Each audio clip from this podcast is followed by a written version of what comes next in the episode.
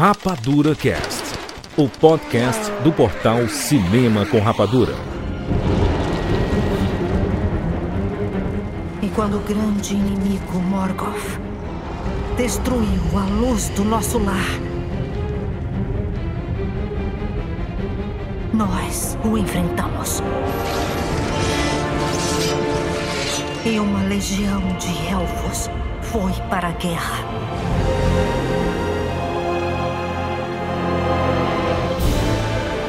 Deixamos Valinor, nosso lar, e viajamos para um reino distante, repleto de perigos inenarráveis e de incontáveis criaturas estranhas.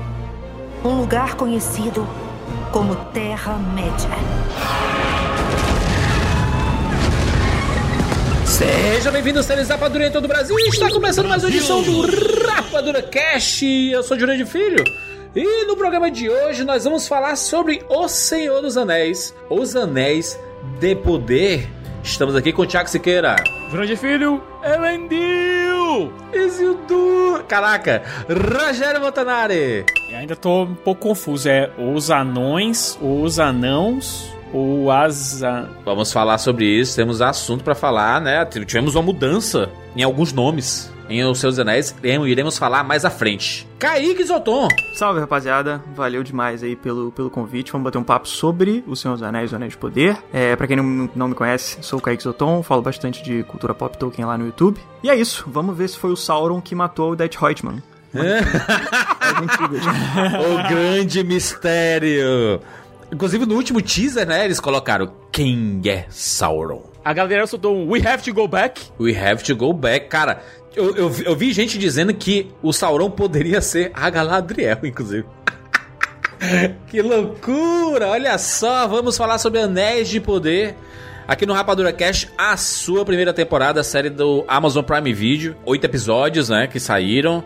A gente vai comentar sobre tudo, sobre nossos, nossas especulações, até pro futuro da série, o que, que a gente achou, se foi bacana, se não foi. Vamos falar sobre todos os arcos, tem muita coisa pra gente falar aqui. A série tem uma missão muito difícil de adaptar os, os anexos, né? Os. Como é? Apêndices. apêndices de O Senhor dos Anéis e criar uma história em cima. É difícil, gente. É complicado. Tolkien é um negócio brabo pra fazer. Mas será que deu bom? Será que deu certo? Vamos falar bastante aqui nesse podcast. É isso, vamos falar sobre O Senhor dos Anéis agora aqui no Rapadura Cast. Meu nome é André Arcanjo, do Rio de Janeiro, e bem-vindos ao mundo espetacular do cinema.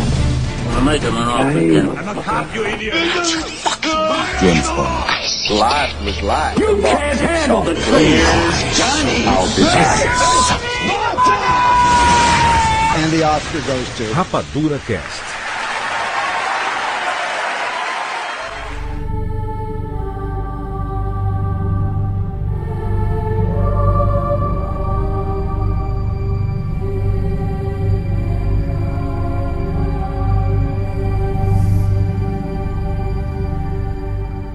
Nada é mal no começo.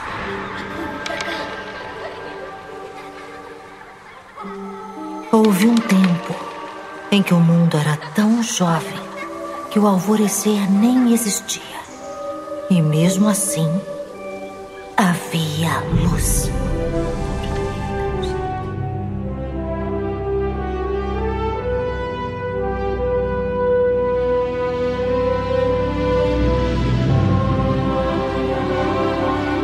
Lá, hein? Anéis de Poder.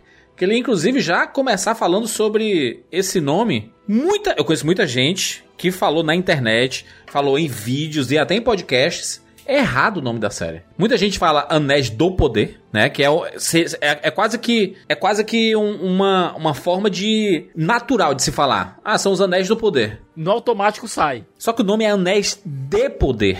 Posso fazer uma adição? Por favor. Tem algumas partes que falam do poder, que são Tem, pequenas né? partes, mas tem sim.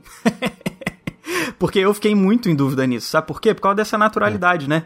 No, nos É. meus vídeos eu acabava falando muito assim. Aí, mas são, são poucas, a maioria mesmo é de poder. Mas nas novas edições aparece uma outra vez sim. E, é- e esse é maluco, né, Kaique? Porque, honestamente, eu sou criado com as edições da Martins Fontes. O que tá saindo agora de novo, incluindo a série, ela tá seguindo a tradução da HarperCollins. O que é óbvio que a HarperCollins agora é distribuidora quase que mundial dos livros. Faz sentido. Eu ainda estranho quando sai um Orcs com QU, sabe? É Eu- orques, né? Orques.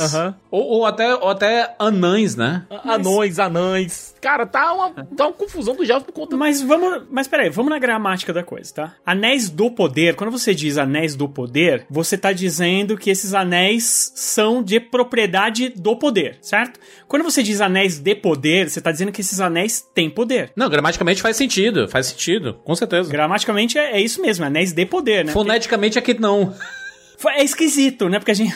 Anéis de poder. Acho que a gente. Quando eu vi o, o título da série original, Love of the Rings, é, Love of the Rings, The Rings of Power, eu pensei, a primeira coisa que eu pensei foi Anéis do Poder. Eu, sei que era- eu, eu vi muita gente falando sobre. A, é porque o, o nome da série é gigante, né? O Senhor dos Anéis, Anéis de Poder. E aí eu vi uma clara intenção de colocar o Anéis de Poder em destaque em detrimento ao nome Senhor dos Anéis. Pra não ficar. Muita gente fala assim: ah, vou assistir a série do Senhor dos Anéis. Ah, eu quero a série do Senhor dos Anéis. E aí eu, eu tenho a sensação de que eles queriam deixar o Senhor dos Anéis um pouquinho menorzinho e dar um destaque no Anéis de Poder, mais ou menos como aconteceu com o Game of Thrones, né? Que era as Crônicas de Gelo e Fogo, Game of Thrones, né? E aí não. O Game of Thrones ficou mais forte, né? Pensa em Star Wars. É, Star Wars também tem títulos imensos. Vamos pensar Star Wars depois dos anos 90, claro. É, pega episódio 1. Star Wars, episódio 1, Ameaça Fantasma. Geralmente o pessoal fala episódio 1 ou Ameaça Fantasma. Até se você for ver o título nos cartazes, etc. O Star Wars é pequeno, tá lá episódio 1 gigante e embaixo Ameaça Fantasma. Mas é porque pra Existe- falar entre fãs, é de boas fazer isso, né? Você não colocar o nome Star Wars. Se você chegar pra qualquer pessoa, uma pessoa comum, e falar episódio 1 Ameaça Fantasma, a pessoa não, não sabe direito o que, se é, que- o que é isso. A não ser que ela conheça mesmo Star Wars, né? Não sei se é o, o seu objetivo era destacar esse Rings of Power. É o nome da série inteira? Rings of Power? As cinco temporadas que seja, vão ser Rings of Power, né? É, vai ser Anéis de Poder. Não vai ser Os Seus Anéis e a segunda temporada ser, tipo, em busca do cálice dourado. Pelo que a gente viu nessa primeira temporada, como só foram forjados três anéis, dos que todos vão ser formados, eu acho que a, a série inteira vai ser Rings of Power. E o último, a última temporada vai ser um anel sendo forjado. É isso, seria. É, assim, eu acho que eles já começaram a inverter a ordem, né? É. Do que seria no original. Mas eu acho que essa forja do 1, por último, ela é mais obrigatória, digamos assim, pra coisa fazer sentido, que é o momento em que os, os outros portadores dos outros anéis percebem Sim. a traição, né? E aí Sim. que começa, se percebessem a traição no meio, aí ninguém usaria mais os anéis, o plano do Sauron não daria certo. Minha É. visão, por enquanto, a não ser que eles organizem isso de alguma forma. Mas É. eu acho que a forja do 1 vem por último. Eu acredito que, pra gente começar nosso papo mesmo, é. Cara, uma série de Senhor dos Anéis, né? Que loucura, né? Que, que mundo a gente imaginava que seria possível a gente ter uma série de O Senhor dos Anéis dentro do universo de Senhor dos Anéis. A gente sabia que os direitos é, de Senhor dos Anéis são muito complicados, né? Tá na mão de várias pessoas e a galera não libera pra qualquer coisa. E eu sei que essas empresas tipo Warner, tipo é, Amazon, até a Apple, a galera que tava disputando os direitos não são empresas pequenas. E não são empresas amadoras, eu diria, né? Assim, são empresas grandes e que queriam os, os Seus Anéis fazer alguma coisa com o universo de Seus Anéis. Mas eu, tendo visto os filmes lá, eu vi todos os cinemas, lá no começo dos anos 2000, eu nunca imaginei que a gente poderia chegar ao ponto de ter uma série de Senhor dos Anéis. Pra mim era me- meio surreal. É tanto que eu assisti os primeiros episódios e falei assim, eu não acredito que eu tô vendo uma série de Senhor dos Anéis. Eu assistia ca cada momento, eu não acredito, caraca, como tá lindo. Meu Deus do céu, eu tô vendo uma série de Senhor dos Anéis. Eu ficava assim, meio incrédulo, sabe? Juras, é mais surreal que isso. Você não tá vendo só uma série de Seus Anéis, você tá vendo uma série sobre o- os apêndices de Seus Anéis. É, é algo que nenhum fã, no seu mais louco delírio, imaginaria que ia acontecer. E essa questão dos direitos, cara, imagina só, você tem empresas grandes e olha, o pitch da Amazon não foi nem o mais caro, não foi nem o maior, o maior valor que foi oferecido. Pelas notícias que saíram, o maior valor que ofereceu foi a Netflix. E não ficou por quê? Porque o, o espólio do Tolkien, é, o espólio do J.R. Tolkien, do criador, é, não gostou do pitch, que era algo muito parecido com o universo Vingadores. Caraca, Netflix, né? A Netflix mandou um PowerPoint de fazer assim: vamos fazer um filme solo pro Aragorn, vamos fazer um filme solo pro, pro Legolas, um filme solo pro Gimli. E aí depois a gente vai juntar os três, vamos fazer o filme Os Três Caçadores. E aí depois ele, né, tipo, montando o negócio. Ah, não, vamos fazer no, no começo ali do, do Hobbit. Vamos fazer o Escudo de Carvalho ter uma trilogia dele. Imagina a loucura, você começa a criar o, É o filme solo do Gollum. É literalmente o que a Netflix tá fazendo agora com The Witcher. Ela tá fazendo Exato, é. vários spin-offs. Diferença você tem a série principal, mas você- mas você também tem vários spin-offs. Eu também faria isso, tá, Siqueira? Eu faria isso. Senhor dos Anéis permite ter esse, essa quantidade de conteúdo diverso, assim. É, é muito rico, né? Dá pra, dá pra explorar muito, muito bem. Mas, cara, né? Eu imagino eles vendo lá a, a loucura que seria. Imagina a quantidade de filme, gente. Filme, série, né? Filme, série, animação, etc, etc. E, e o maluco é, a gente vai ter uma animação pra cinema de Seus Anéis saindo daqui a alguns anos, que é a animação falando sobre a cavalgada dos Rohirrins, sobre o abismo de Helm, e ao mesmo tempo a gente tem a série. É algo louco demais, cara. E esses direitos É. são muito pulverizados. Muito. E assiste a série toda, assiste um episódio da série, assiste os créditos. Você vai ver lá no final também o logo da New Line, que produziu os filmes, a trilogia do Peter Jackson e os três filmes do Hobbit.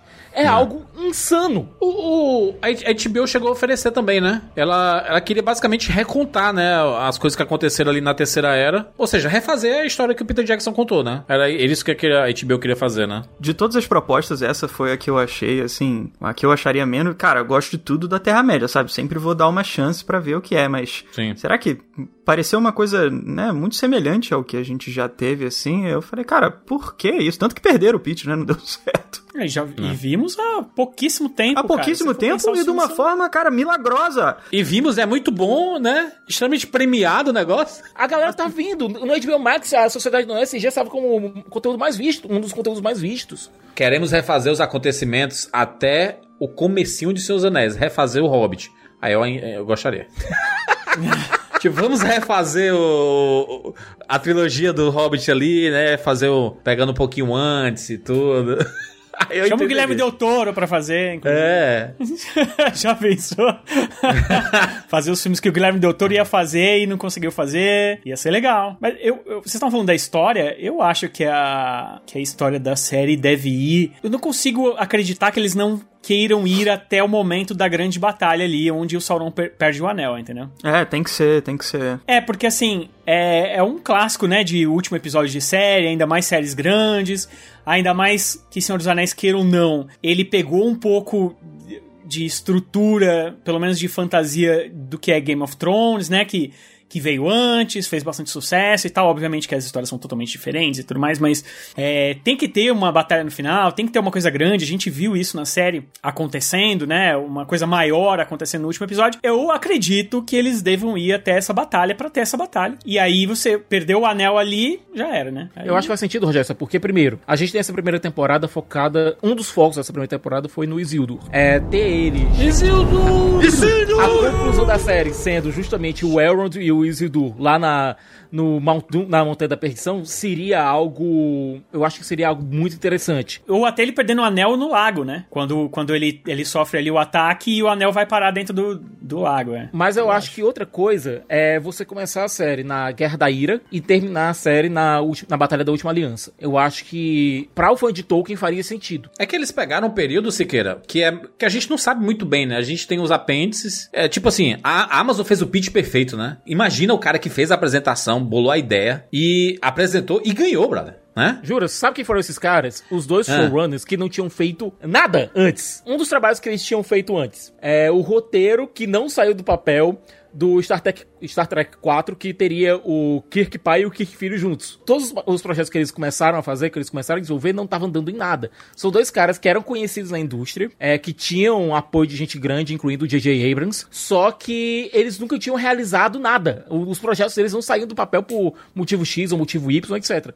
Eles chegaram lá pra Amazon e disseram: olha, e se o nosso, nosso pitch for Segunda Era? Só que a Segunda Era é muito tempo, né? Se você pensar, né? É... Como é que conta a história da Segunda Era, né? é longa, em períodos espaçados nos apêndices, muito resumidos, com poucos né? diálogos. É, momentos de paz, momentos de batalha e tudo mais, mas assim, é uma coisa completamente diferente você adaptar o Senhor dos Anéis, que você tem um livrão, né? Óbvio que a adaptação do roteiro do Senhor dos Anéis é, mais uma vez, milagrosa, né? Deu muito certo ali. Tem mudanças que eu não curto tanto assim, mas o resultado, nossa, é mais positivo, Tipo, acho. tipo, o que é que tu não curte de, de mudança de seus anéis? O que é que tu não curte muito assim? Cara, tem algumas, assim, indo do, do mais notável pro menos, assim. O Frodo, Hum. por exemplo. Acho que o Frodo dos filmes, ele tem uma representação um pouco menos combativa em alguns momentos chave do que ele tem nos livros, entendeu? E eu gosto muito dele como personagem. É, acho que é um personagem formidável, assim. e Até porque o Frodo dos filmes é mais jovem, né? Muito mais jovem do que o Frodo. É, É um exato. garoto. É, você pega, por exemplo, o momento Jovem. em que ele tá ferido ali, indo pra Valfenda, quando ele é salvo, né? O, o filme faz muitas mudanças nessa parte. É a Arwen que salva ele, não é o Glorfindel, que é um elfo super poderoso dos livros, e, e para mim funciona essa mudança e tal. Mas o Frodo, nesse momento, ele, ele chega a ficar sozinho uma hora e ele dá uma encarada nos Nazgûl, assim, sabe? É uma aprovação muito importante que eu acho pro personagem. Muito legal da coragem dele. E no filme ele tá meio que refém total ali do que ele tá sentindo e tal. Não acho que é ruim por si só. Mas é uma coisa que eu, pensando na adaptação do que eu gosto do personagem nos livros, eu acho que dá uma diminuída no Frodo. O que acaba fazendo Entendi. até muita gente que vê os filmes não amar tanto ele assim, né? Ele parece um cara. Eu acho que deram um- uma aumentada na carga melancólica dele, que é muito importante, é essencial pro personagem, que é o peso da missão dele. Mas eu gostaria de ver um Frodo um pouco mais corajoso em alguma- em alguns momentos, assim, como ele é. É, O Gandalf, por exemplo, também, tem uma hora lá que o cajado dele é destruído pelo Witch King nos, nos filmes, né? Ele tem meio que o início de uma derrota e ele acaba sendo salvo pelo Gongo. Isso também não acontece assim nos livros, e é uma passagem muito representativa sobre poder de luz e sombras, sabe? O Gandalf tá super sereno, assim, quando vai enfrentar ele. E ele não é derrotado dessa forma. Mas nos livros, no- nos filmes isso acontece. É uma coisa que eu não amo também, acho que. é, Enfim, esse tipo de mudança, sabe? É, são mudanças de adaptação, né? De, de, de condensamento de histórias também, né? De... É, eu, eu, eu não gosto muito dessas, porque não é tipo assim, cara, eu preciso recortar isso pra contar a história de uma forma mais rápida. Não, acho que tem uma escolha. Não, vou fazer o personagem agir aqui dessa forma. Óbvio que ele tem a intenção dele, é a história que o cara quer contar, eu entendo isso. Mas essas, assim, são meio que escolhas de não. Vou dar uma, uma destacada nesse lado da personalidade dele e uma diminuída na outra que eu acho que tem nos livros e é mais interessante, mais representativa sobre alguns temas, entende? Cara, mas a do Gandalf Entendi. eu acho interessante por quê? Porque volta pra aquele discurso que ele para aquela para aquele diálogo que teve com Pippin, quando a coisa toda parecia perdida. Sabe, ele fala sobre como seria o pós-vida, a aventura além do quando o véu é levantado. Isso aconteceu no momento que a gente vê tão forte do cajado dele ser quebrado e a gente ter visto é, ele quebrando o cajado do, Sauron, do Saruman anteriormente. Eu acho que isso dá eu entendo porque o Peter Jackson fez isso. Não, funciona no filme. Aqui a gente teve em Anéis de Poder uma condensação de tempo muito forte. Porque, como tu falou, é, são períodos, a gente tem períodos que acontecem coisas importantíssimas, que é o que a série quer tratar. Só que esses períodos são muito espaçados. Então eles pegaram e vamos colocar tudo acontecendo ao mesmo tempo, até por conta da idade das pessoas envolvidas. Porque a gente Sim. tem humanos envolvidos. Se a gente tem É. humanos envolvidos, é, das duas, uma. Hoje a gente só apresenta essa galera lá, pra, lá pro final da série e a gente perde qualquer conexão emocional com eles dentro da narrativa. Ou então a gente apresenta tudo e, e corre com a história. O próprio Isildur, né? Ele acho que é um dos maiores sinais desse caso, assim, de você ter que. Cara, você tem um espaço de vida mais restrito aqui se comparado com outros personagens, né? Os humanos são 300, 400, 500, às É. vezes até chegando nos 500 os humanos de Númenor. É, a- ainda são, né, extensos, mas ainda, assim, né, você não compara com outros personagens, assim, naturalmente imortais, né, assim. Então, mas você tem que ter um vínculo com o cara, acho que é exatamente isso aí que você tá falando, entendeu? Ele vai ser muito importante no final da história. Ele é quase que a conexão, né, dessa, dessa fase pra terceira era, que a gente já tem uma familiaridade e tal, junto com outros personagens também, Galadriel e tal, enfim. Mas ele é um cara que tem um momento muito decisivo pra muita coisa, né? Então acho, ok, eu, eu aceito colocarem o cara agora. Tipo, eu compro a ideia, entendeu? Tudo depende da execução. Mas por enquanto, isso pra mim não tá sendo problema. Essa compressão de, de determinados eventos acontecendo ao mesmo tempo. Eu queria saber se eu, eu podia perguntar uma coisa pro Por Kaique. favor. Porque, assim como a gente falou no último episódio que nós lançamos aqui, né, sobre a, She- o She-Hulk, a gente já tinha feito live todo mundo junto e tal, e a Katyusha não tinha, a gente não sabia a opinião dela. E aí a gente também não sabe a opinião do Kaique, né, pelo menos não oficialmente e tudo mais. Sim, a gente não perguntou a opinião da a série, a né, no série em caso. si. Eu queria saber o que que. Porque assim, nas nossas lives, eu, Juras, Sicas, a gente. Eu posso dizer bravamente, Juras? Acho que bravamente. A gente fez lives dos, do- dos episódios, assim. E eu digo bravamente porque a gente teve que encarar uma série de comentários um tanto quanto pesados. E muitos deles é, que a gente nem deve levar tanto em consideração, que, é, maldosos, machistas, mas muita, muita, muita gente é, dizendo que a série é uma porcaria, porque não respeita Tolkien, porque isso não é Tolkien, esse não é meu Tolkien, sabe qual é essa parada? Não mexe nos meus bonecos, é, não mexe nos meus livros de 70 anos atrás, sabe qual é? E aí eu queria saber, você, que é o, nem, nem vou dizer, porque você, tipo, você é um dos maiores especialistas que eu já vi falar no YouTube, eu adoro, eu adoro seus vídeos, Acho que você, ninguém fala melhor de Senhor dos Anéis que você. E aí eu queria saber, o que, que você achou? É Tolkien? É Tolkien. Pronto, encerrou. Fecha o vídeo aí, seu abraço. Acabou, fecha. Lá. Esse assunto, esse assunto, ele. Ele é complexo, né? Que essa foi minha maior dúvida. Pô, vamos ver as últimas grandes séries de fantasia aí que fizeram sucesso, Game of Thrones e tal, não sei o quê. Também é fantasia, é, mas uma coisa muito diferente, né? E eu me perguntava muito como que isso ia influenciar essa nova série. Será que vão tentar fazer uma coisa que não é Tolkien? Com Tolkien? E não foi isso.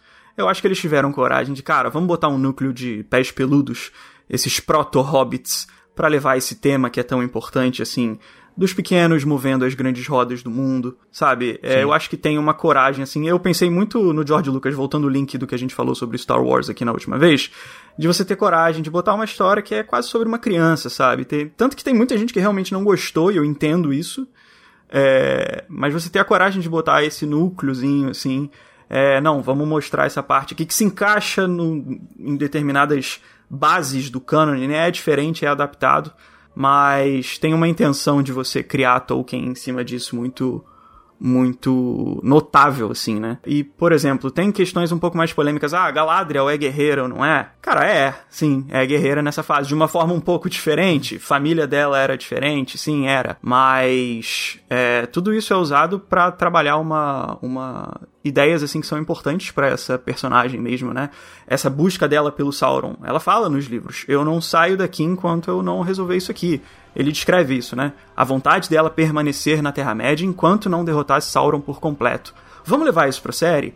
E, e foi levado. Ela não, eu vou encarar essa parada. Fica um pouco diferente, inclusive tenho críticas a isso, mas a base da ideia eu consigo puxar dos livros assim e sentir que é algo que parte dessas dessas páginas mesmo, sabe? Acerta mais do que do que se afasta, minha opinião é essa. É Tolkien. É isso que é importante. E, Kaique, eu, eu sempre bato na, na tecla da parte da Galadriel, porque a gente tem no Contos Inacabados o Christopher Tolkien de, dizendo, olha, eu tive muito problema com isso daqui, porque o meu pai ele fez anotações contraditórias, fez anotações que não fazem sentido umas com as outras. Ele tava basicamente criando o universo, né? Ele tava desenvolvendo o universo naquela. Ele fala que é uma das partes né? mais, mais difíceis do universo inteiro. Ele fala, Galadriel é uma das partes mais difíceis de todo o Legendário. Porque sempre muda, sempre muda. O Martin mesmo, ele não. é, ele tem uma galera que ajuda ele, porque ele já se perdeu no universo. O universo dele também é tão grande, com tantos personagens. Sim, de Game of que ele Thrones, tem uma galera que cuida. E ele já falou que quando ele tá escrevendo o livro, ele tá escrevendo o último livro, ele, ele falava com os caras, ele perguntava lá,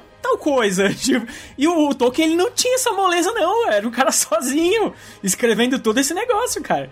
Ninguém tava fazendo aquele quadro gigantesco, que eu já fico imaginando os fãs do Tolkien, assim. Tem até, tem até o, o- do Martin, aliás, tô- até tem um livro do Martin que é basicamente é toda essa recapitulação que essa galera fez, sabe? Sim. O Tolkien, cara, ele. Pô, um cara que escreveu a vida inteira esse negócio. Cara, em muitos momentos na nossa vida a gente muda de ideia. É, a gente muda de opinião, graças a Deus, né? A gente muda muito da nossa cabeça. Cara, o escritor é a mesma coisa. Então ele deve ter escrito ela de uma forma e depois ele pensou, pô, É tudo anotação, né? até que depois que ele publicou. Até depois, claro. Fez modificações do Hobbit e seus anéis depois da primeira edição, sabe? Olha. Existe isso. É, o, o, o escritor às vezes muda de ideia. Eu sempre falo que é questão da a, a, essência em uma adaptação, ela é muito importante, porque você pode mudar falas, você pode mudar a caracterização, você pode mudar o é, é, como o personagem se porta, mas você não pode mudar a essência do personagem. A essência do personagem é algo extremamente importante para ser coerente, principalmente se tratando de um prequel. Cara, se, se a ideia da série é, é não deslegitimizar a trilogia de filmes, o, a série tem que chegar lá nos filmes. E ele não pode desmentir. Tipo assim, não pode matar um personagem que tá lá em Senhor dos Anéis, por exemplo. No, no, na, na, trilogia de filmes. Não pode fazer com que o personagem diga alguma coisa nos filmes, sendo que ele nunca fez no passado. Eu acho que é, uma forma de você respeitar a obra, né? O, o que já foi feito. Mas, se não foi falado, se não foi contado, você pode mostrar e dizer assim: sim, essa personagem aqui, que tem, sabe-se lá, seus milhares de anos, passou por diversos momentos, passou por diversos aprendizados. E é por isso que eu acho interessante. Eu nunca imaginei a Galadriel como essa guerreira que é mostrada na série, né? Essa feroz, vamos, vamos calçar, vamos é, caçar o, o Sauron e não sei o que, vamos matar os orcs. Eu, eu, nunca imaginei dessa forma. E eu gostei de ser assim. Você usou o termo feroz, especificamente. Isso. Foi, é exatamente com esse termo que a tradução dos livros está sendo veiculada atualmente para descrever a luta dela com um dos maiores elfos de toda a história, quando ela combateu a rebelião que estava sendo feita pelo Fëanor e tal. E o Tolkien descreve exatamente assim: combateu ferozmente. Então, assim, ah. é, você chegou lá, tá vendo? Por isso que eu digo que isso não é Tolkien. Você, você, né? Você chegou lá, você. Sim. Caraca, eu vi a Galadriel combatendo ferozmente. Óbvio que, gente, não é igual. Nunca vai ser, porque não tem como ser. São mídias diferentes, né? Se eu tentar adaptar uma, uma linha de cinco. Eh, uma página, né? A narrativa fica naturalmente diferente. Não tem como ser igual, é impossível é uma questão de aproximação e essência. Essência é a, é, é palavra-chave. Putz, você não foi apresentado para essa versão da Galadriel que o Tolkien descreve algumas passagens? Realmente mais curtas, mais espaçadas, com menos descrições, que às vezes são até contraditórias, como o próprio Christopher Sim. já falou. Mas, cara, você chegou lá, olha aí, você tá conhecendo uma fase nova da Galadriel. Como é que eu vou dizer que isso não é Tolkien, entendeu? E passando o que ela tá passando, você consegue até imaginar como por que, que ela chega tão ressentida na época lá dos filmes. O tanto que ela teve que fazer, o tanto que ela teve que ir contra os próprios juramentos élficos ali de, de ser, serem harmoniosos, né? De é, é, Juras, a Galadriel é Noldor. Noldor é bicho escroto. Ela é sobrinha do Fëanor. O sangue, o sangue ali é quente, Juras, é quente. Mas a gente vê lá no Senhor dos Anéis é basicamente uma senhorinha calma que recebe todo mundo, que, que do nada explode, né? Tudo, né? então, né? Eu acho que essa cena que você falou da explosão, ela é muito importante. Ela é Sim. é muito importante, porque aquilo ali, aquela cena, o anel, ele é algo que provoca algo, né? Você tem a força do Sauron ali dentro, a força de um, de um anjo sombrio, um Sim. ser primordial muito gigantesco ali dentro.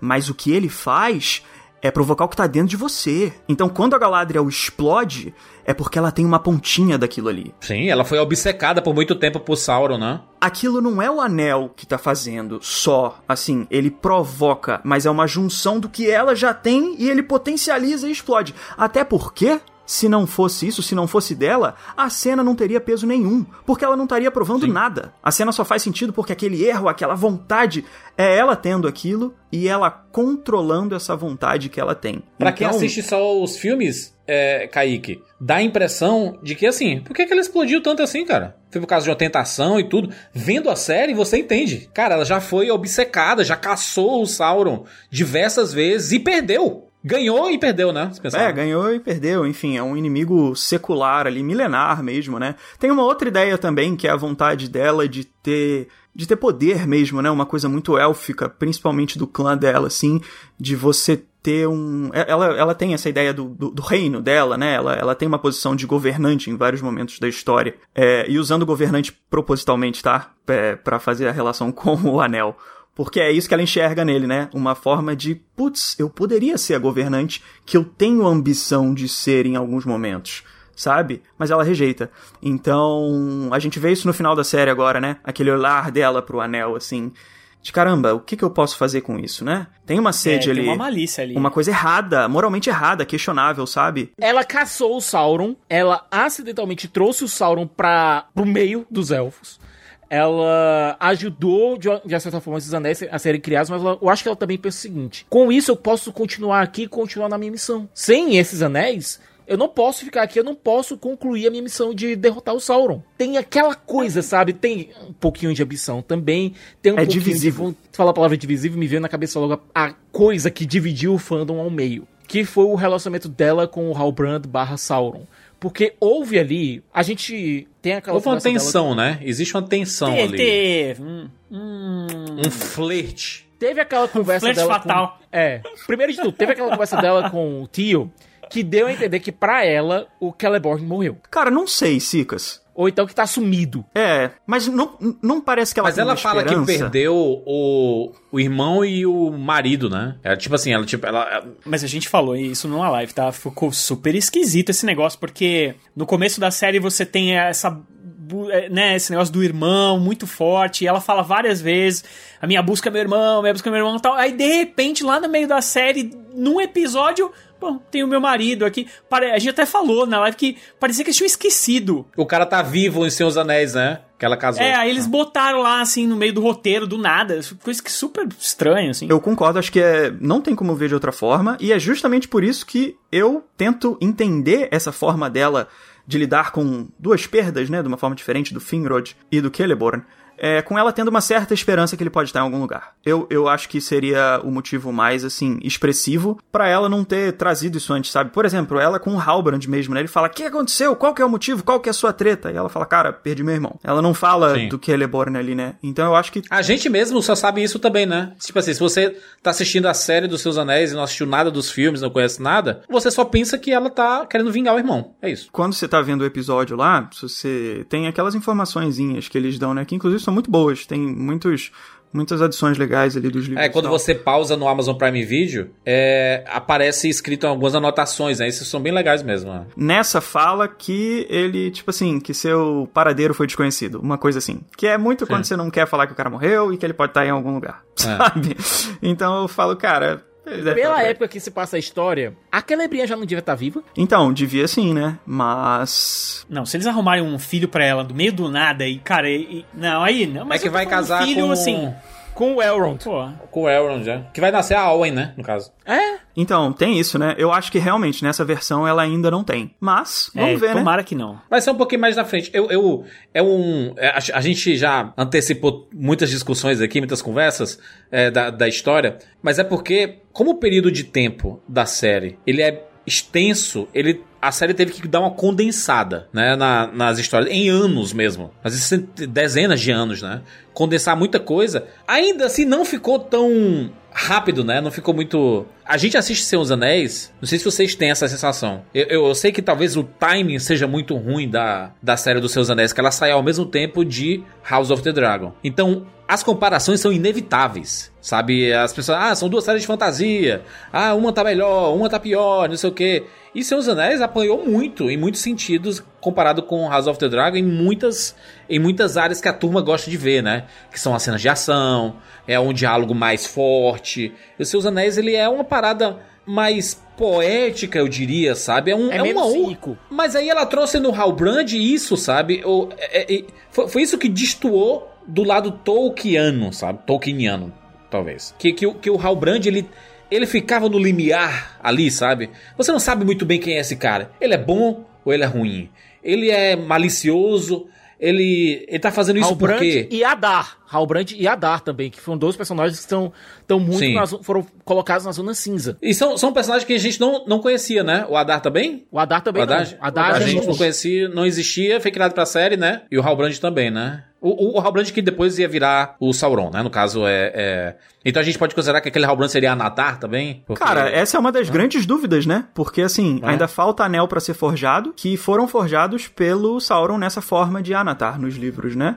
Então, ele vai voltar com outra Como é que ele vai isso? fazer, né? Como Ele é que volta- como é que eles vão aceitar de volta o Halbrand, é, a Galadriel sabendo que ele é o Exato. Sauron, sabe? Eu acho que isso tem uma certa dificuldade aí, cara, porque, é, assim, os caras vão ser enganados assim, ou eles vão meio que fazer vista grossa, entende? Porque a Galadriel fala pro, pro Celebrimbor no final da série, a gente não vai lidar mais com ele, hein? Aí a câmera meio que dá uma olhada, os dois assim se olhando, tipo, hum, tá bom. Porque o, Cele, o Celebrimbor, ele sentiu uma afinidade muito grande pelo, pelo Halbrand. A não ser que a Galadriel saia. Ela vai pra Ela uma vai jornada sa- sim. e ele fica lá. Opa, ela foi embora. E ele, uhul, voltou a gente. E aí? Em determinado momento ela vai pra Moria. A gente sabe que em determinado momento ela vai cruzar Moria. Pode ser É. que nesse momento que ela esteja por Moria, chegue lá o, o Halbrand. Oi, e aí, galera? Porque ela. O Halbrand tá só atrás da árvore olhando assim, ó. Será que ela já saiu, hein? Eita, lá vai a Galadriel no cavalo.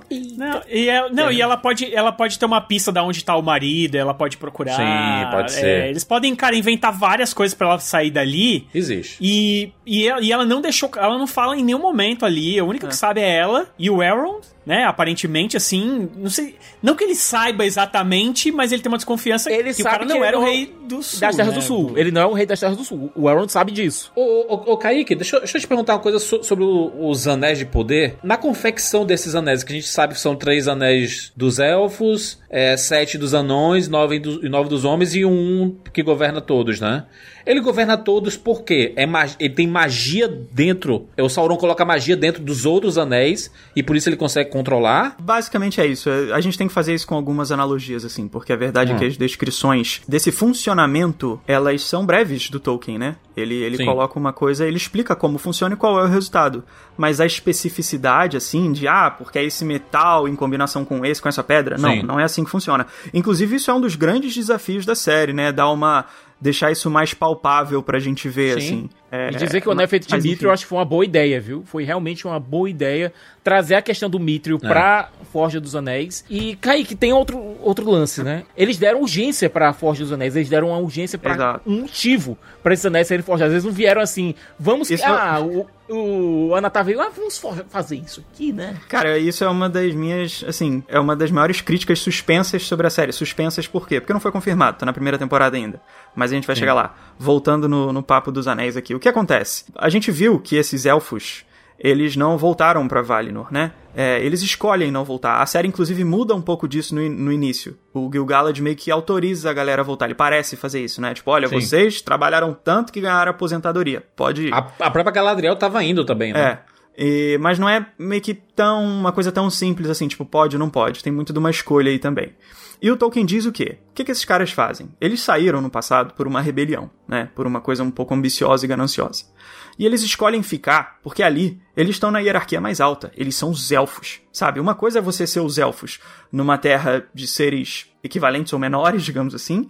E outra coisa é você ser namorada do- dos anjos e dos deuses, entendeu? Onde você é o pequenininho que obedece, sabe? Eles querem ficar ali onde, onde eles podem ser os grandes. Só que eles querem ter a lembrança do paraíso, a beleza, tudo que é que é alto do paraíso mesmo, entende?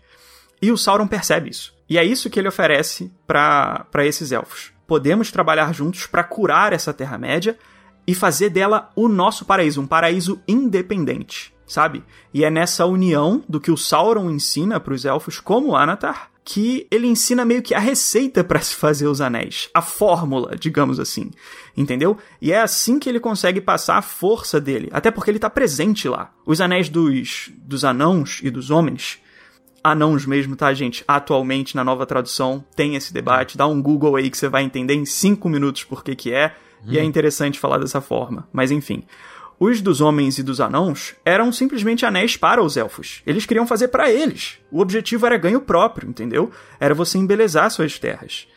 Só que o Sauron tava ali presente e ele meio que colocou um- uma pimentinha secreta ali na coisa, entendeu? Na, na receita. E, e deixou disfarçado, não contou pra ninguém. E aí passou o tempo. O que aconteceu? Celebrimbor aprendeu a fazer esses 16 grandes anéis e deixou eles lá. Galera, são nossos anéis aqui pra gente curar tudo. Depois disso, ele falou: vou fazer sozinho três. Que são os três anéis dos élficos, que são os mais altos. Porque foi quando ele tava experiente, já tinha feito tudo, já tinha subido. Só que o que aconteceu? De onde veio esse conhecimento para fazer os três?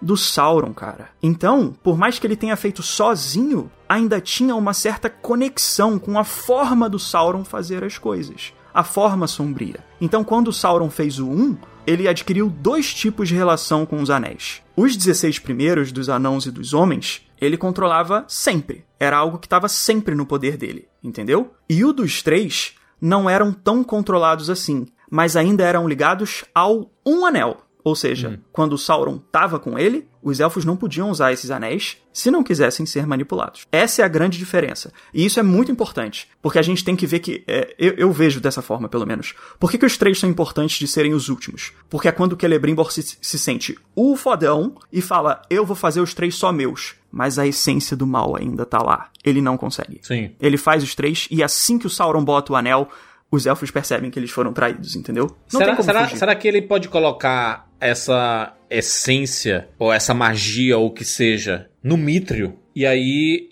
tá lá. A magia dele tá lá. Então ele vai ser diluída nos anéis, ele vai conseguir controlar de certa forma, né? Juras, eu me pergunto muito se o Mithril tem alguma coisa que a gente ainda não tá sabendo aí na série. Porque é uma coisa bem diferente dos livros, né? E muda um pouco a dinâmica das coisas, sabe? É, eu não duvido não, cara, que nas próximas temporadas tem uma lenda que envolve uma Silmaril que ficou numa árvore e tal. Isso também não acontece nos livros. E isso até é questionado na série, né? O Elrond diz, olha, essa lenda aí não é todo mundo que acredita, não. A própria série questiona o quanto que isso é verdade. Mas a gente vê o Mithril curando a tal da folha lá, né? Sim. Então, assim, por enquanto a gente tá aceitando. Mas eu termino a temporada não sabendo se isso pode ter algum toque do mal, não. Não sei, Foi uma cara. saída boa, né? Foi uma saída, bo- saída inteligente deles, assim. É, eu acho que eles pegaram coisas que não estavam tão bem definidas no Legendário Tolkien e criaram.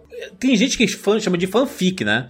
Porque não gosta, aí fala, não, é fanfic, não sei o que, parará. Não, é adaptação, cara. É, É uma isso, não- adaptação não e ele tá dando um sentido pra algo que não foi muito bem explicado ou que não tem uma definição, né?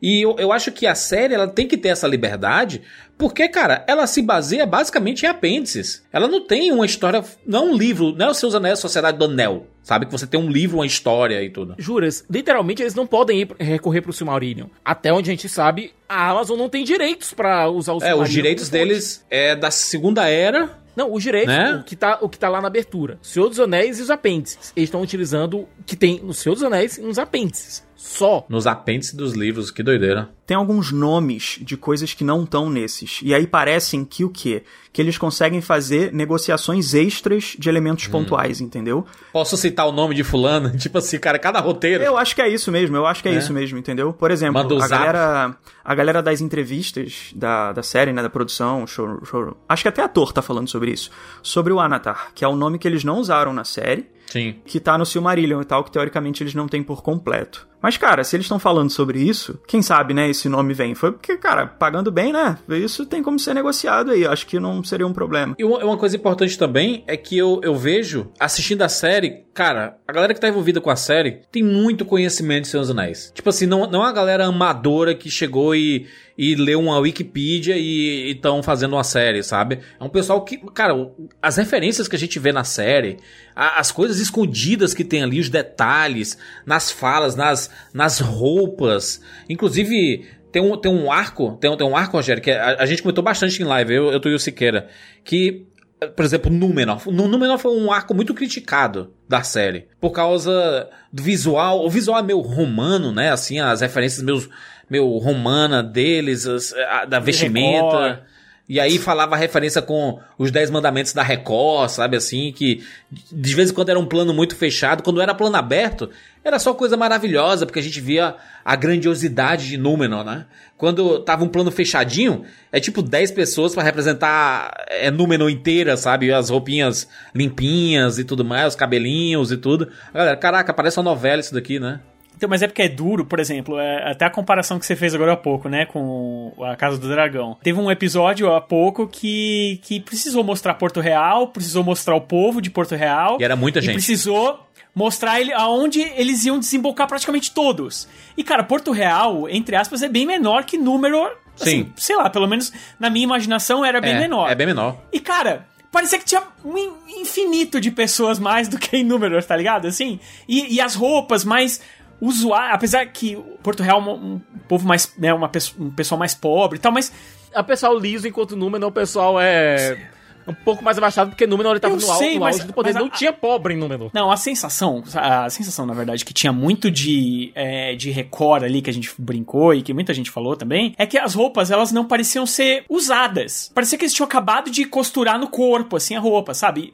Fal- acho que faltou um pouco isso, e a gente também falou que o que pode ter faltado, e acho que a gente vai falar mais daqui a pouco também, é um filtro, uma coisa mais cinematográfica pra não ficar tão, tão HD, vai, digamos assim, tão Full HD, né? Tão, tão 4K. Tipo, as roupas de guerra de Númenor são muito feias, gente. Muito feias, assim. Ela... Eu sei que eram roupas que basicamente não eram usadas. E, vo- e você não faz sob medida, né? É sob medida são, são pra cavaleiros, tipo os comandantes lá do, do, do, do Casa do Dragão, sei lá. É do, Que- que não, é do Elendil pra cima, o pessoal já tem um negócio mais... É ruim a gente fazer essa comparação, porque são duas séries completamente diferentes, com propósitos diferentes, mas, mas convenhamos, o figurino de A Casa do Dragão é uma obra de arte. Assim, é um cuidado, uma, especific- uma especificidade, assim, inacreditável. E com Senhor dos Anéis aqui, a gente sabe que é a série mais cara da história. Gente, Seus Anéis, Anéis de Poder é a série mais cara da história. Dinheiro eles têm pra fazer tudo isso, sabe? E a gente sentia que muitas vezes era grandioso demais, absurdo que a gente tá vendo numa série, e muitas vezes era assim, cara, um recorte pequeno, né? Tá bem focado aqui, não parece as atuações estarem muito boas, as roupas não estão também muito boas, assim. A história a gente compra, porque a gente ama a Terra-média, Não, né? agora, aí, Juras, é engraçado porque se você pegar a- o núcleo de Númenor, ele é o que mais se aproxima de um Game of Thrones, porque tem muita intriga palaciana, tem muita gente querendo enfiar a faca É. na- nas costas dos outros. Muita gente, quero dizer quem? O Farazon. Que quem é leitor dos livros sabe onde a história do, do Farazon, de, posteriormente Ar Farazon, quando ele se torna rei, vai desembocar. É, a gente vê um pouquinho da malícia dele ali, a gente vê um pouquinho da lábia dele, do, do jeito político dele ali. Muita coisa ali foi, foi condensada, muita coisa da, da Miriam e do pai dela foi condensada, foi compressão de tempo, compressão de tempo, compressão de tempo. Mas o que não foi tirado é o fato do. E, mas eu acho que, na minha opinião, foi colocado de meio que de última hora. Foi a gente entender a fundamentação do. onde está vindo a cabeça do Farazon. Porque quando ele vê o rei morrendo, ele diz: Olha, todos os homens ainda têm que passar por isso. E é essa fagulha sobre a mortalidade. E ele vendo os elfos vivendo 3, 4, 5 mil anos com a vida eterna dada pelo Um, pelo, por Vatar, e os homens de Númenor são abençoados com uma vida longa, isso vai desembocar na... Isso vai ser, vai ser o que o Sauron vai aproveitar posteriormente. Agora, isso foi colocado literalmente na última linha de diálogo do Farazon. Foi um negócio meio ali, né? É- Eu acho que a série ainda fez um. Ela fez um paralelo legal com isso no episódio. Por quê? Quais são os dois núcleos mortais que a gente vê nesse episódio? São os pés peludos e Númenor. A, a Galadriel, tipo, tem o iníciozinho ali das Terras do Sul, né? Mas a Galadriel vai pra Eregion e aí segue a partir daí. Você vê dois momentos de luto, meio que essa face à morte, nesses dois núcleos mortais. O Farazon, lamentando, falando, vendo a morte como essa perda do que é inalcançável, né? Essa imortalidade que não é, é, alcançada por ele nem por ninguém.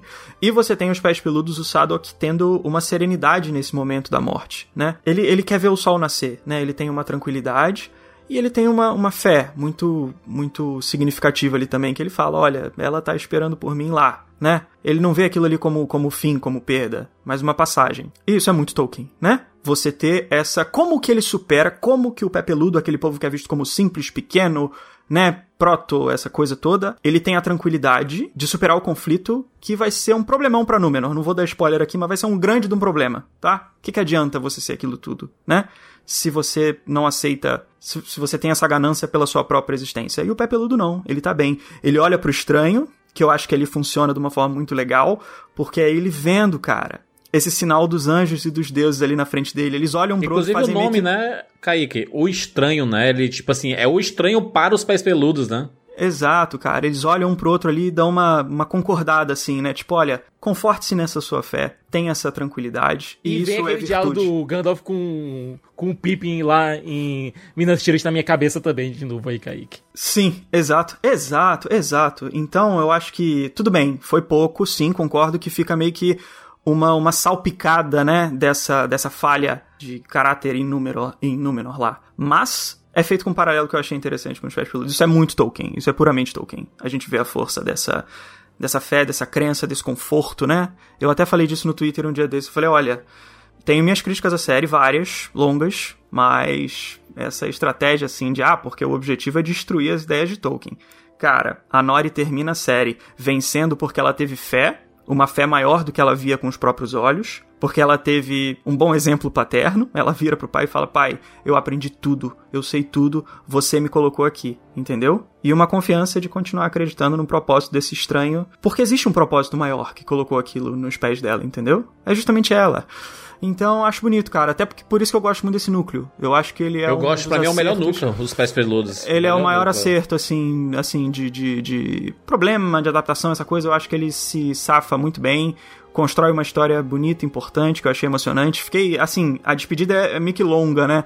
Tem um episódio com muita coisa interessante acontecendo que eu queria ver mais. Mas, deixando isso de lado, a despedida eu acho. Fala, putz, caramba, ela tá se separando da Pop, que pena. Gostava de ver as duas juntas. A Dora e a Pop são o Frodo e o Sam, né? Exato, é o coração da série. É bem, é bem referencial. Eu, eu gosto muito do núcleo do, dos Pés Peludos porque eu tenho uma conexão muito grande com o Senhor dos Anéis, principalmente com os Hobbits. É uma conexão que eu não sei explicar muito bem, é, mas a música dos Hobbits, o tema dos Hobbits, me emociona muitas vezes. Sabe, eu, eu tenho uma sensação de estar em casa, sendo que eu não, eu não, não morei ali. Eu não, não, né, não morei no campo, é, nunca tive é, é essa vida, talvez não nessa vida, mas enfim.